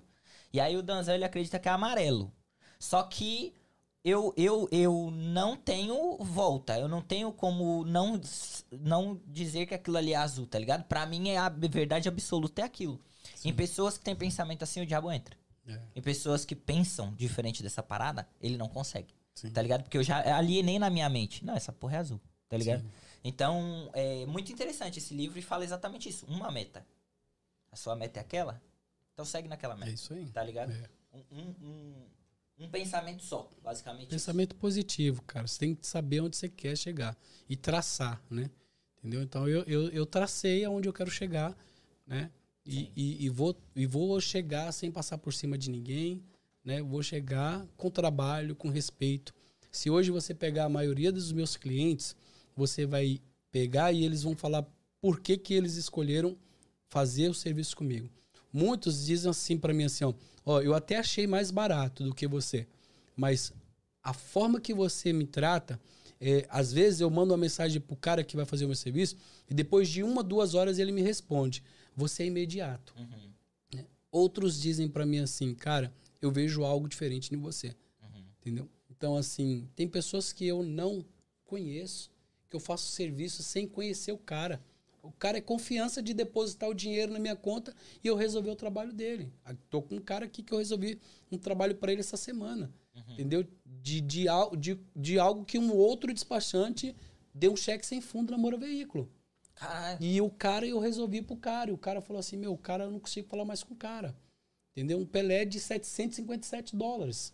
Nossa. Entende? Então, assim, Sabe? Então, existe pessoas de má índole, sim, sim aqui. Sim, entendeu? Yeah. Então, é por isso que eu falo, cara, eu gero respeito com as pessoas. Né? Eu gero respeito. Então, eu, eu sou profissional, cara. Sim. Entendeu? Eu me tornei profissional a partir do momento que uma pessoa aqui que me conhecia, sabe da minha história, me pediu para me prestar um serviço para ele. Eu prestei o serviço, fui três, quatro vezes na Moura Veículo né? Na hora de cobrar, eu falei, ah, dá um valor aí, cara, você que sabe. Ele me tirou do bolso 20 dólares e me deu 20 dólares. Naquele dia eu falei assim, eu preciso valorizar e o meu trabalho precisa ter preço. Sim. Né? E aí hoje eu tenho preço. Sim. Quando as pessoas me perguntam, eu tenho preço para dar do meu trabalho. Você quer fazer comigo? Ok. Se não quiser fazer, você procura Tem outro, um cara. Tem um monte para fazer. Uhum. Entendeu? Então hoje eu trabalho dessa forma, cara. Então assim, é, eu criei um respeito com as pessoas.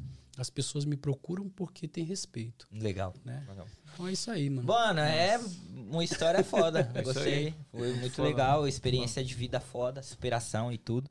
Uh, mas eu quero te agradecer, mano. Obrigado por você ter aceito o convite. Oh, mano, Obrigado bom. por estar aqui. É, alguma coisa, Dazão? É isso, obrigado, Cal, por ter colado, compartilhado a sua história com a gente. É, Foi uma honra. Realmente já é um vencedor, né? Exato, exato. De tudo, de onde você saiu até onde você tá. Quando você atingir essa meta, você não esquece de nós, né? É isso aí, é isso aí. É. Entendeu? Tá ligado? Uh, mas, rapaziada de casa que ficou até agora, muito obrigado. Uh, se você não curtiu esse vídeo, vai agora, tira o chat, o chat, curte, deixa sua curtida pro YouTube é, entregar mais para mais pessoas. Se inscreve no nosso canal, não esquece de seguir a gente lá no Instagram, TryAgainPDC. E é isso. O áudio, só o áudio desse vídeo aqui vai estar tá no Spotify daqui a pouquinho. É certo, Cal? É nóis. Isso aí. Muito Perfeito. obrigado. Valeu. Fala suas redes sociais aí pra rapaziada. Ah, então. Vou deixar minha rede social aqui. Né? Eu faço um, um trabalho na rede social que é de segunda a sexta-feira, que chama Primeiro Minuto com Deus. Né? Nesse, nesse trabalho que eu faço são todas as manhãs, que são seis horas aqui nos Estados Unidos, às sete horas no Brasil né? É, é pelo Instagram, as lives elas acontecem de segunda a sexta, né? E o meu Instagram é arroba CAL 6269, não consigo mudar isso, né? não preciso de um especialista para mudar, né? Eu também coloco em todas as outras redes, é, é, WhatsApp, Facebook, né? Eu sempre coloco o link lá dessa mensagem, né? Todas as quarta-feiras, eu e minha esposa nós estamos fazendo um trabalho que é a live para casais. Né? Então, toda quarta-feira, às 6 horas aqui da tarde nos Estados Unidos, às 7 horas no Brasil, a gente faz uma live onde a gente bate um papo com casais. Né? Ali a gente é, leva sugestões né, de relacionamento, né, vida sexual, né, vida sentimental, né, vida com os filhos, criação de filhos, namoro, pessoa que está namorando. Então a gente também faz isso no meu Instagram. Né? Então, Lá eu tenho o Instagram do Test Live. Né? Eu tenho também o projeto que eu falei aqui para vocês, é, que você mencionou, que é o projeto do Conexão Empresarial. Né? Esse projeto está eu, o Paulo, Marcelo e o Marcos Rocha. Somos três integrantes, onde a gente reúne a cada dois meses né, vários empreendedores. Então, o nosso propósito é motivar aquela pessoa que está começando, aquele que já está fluindo, ou aquele que, que já está ganhando muita grana. trazer experiência. Então a gente reúne a cada dois meses e a gente tem um podcast que acontece aí toda segunda-feira, onde a gente traz um empreendedor para falar a sua história. Top. Legal? Massa. Top. Obrigadão, Cal. muito foda, muito Tamo obrigado. junto, rapaziada. É nóis. É nóis, beijos. Valeu! GH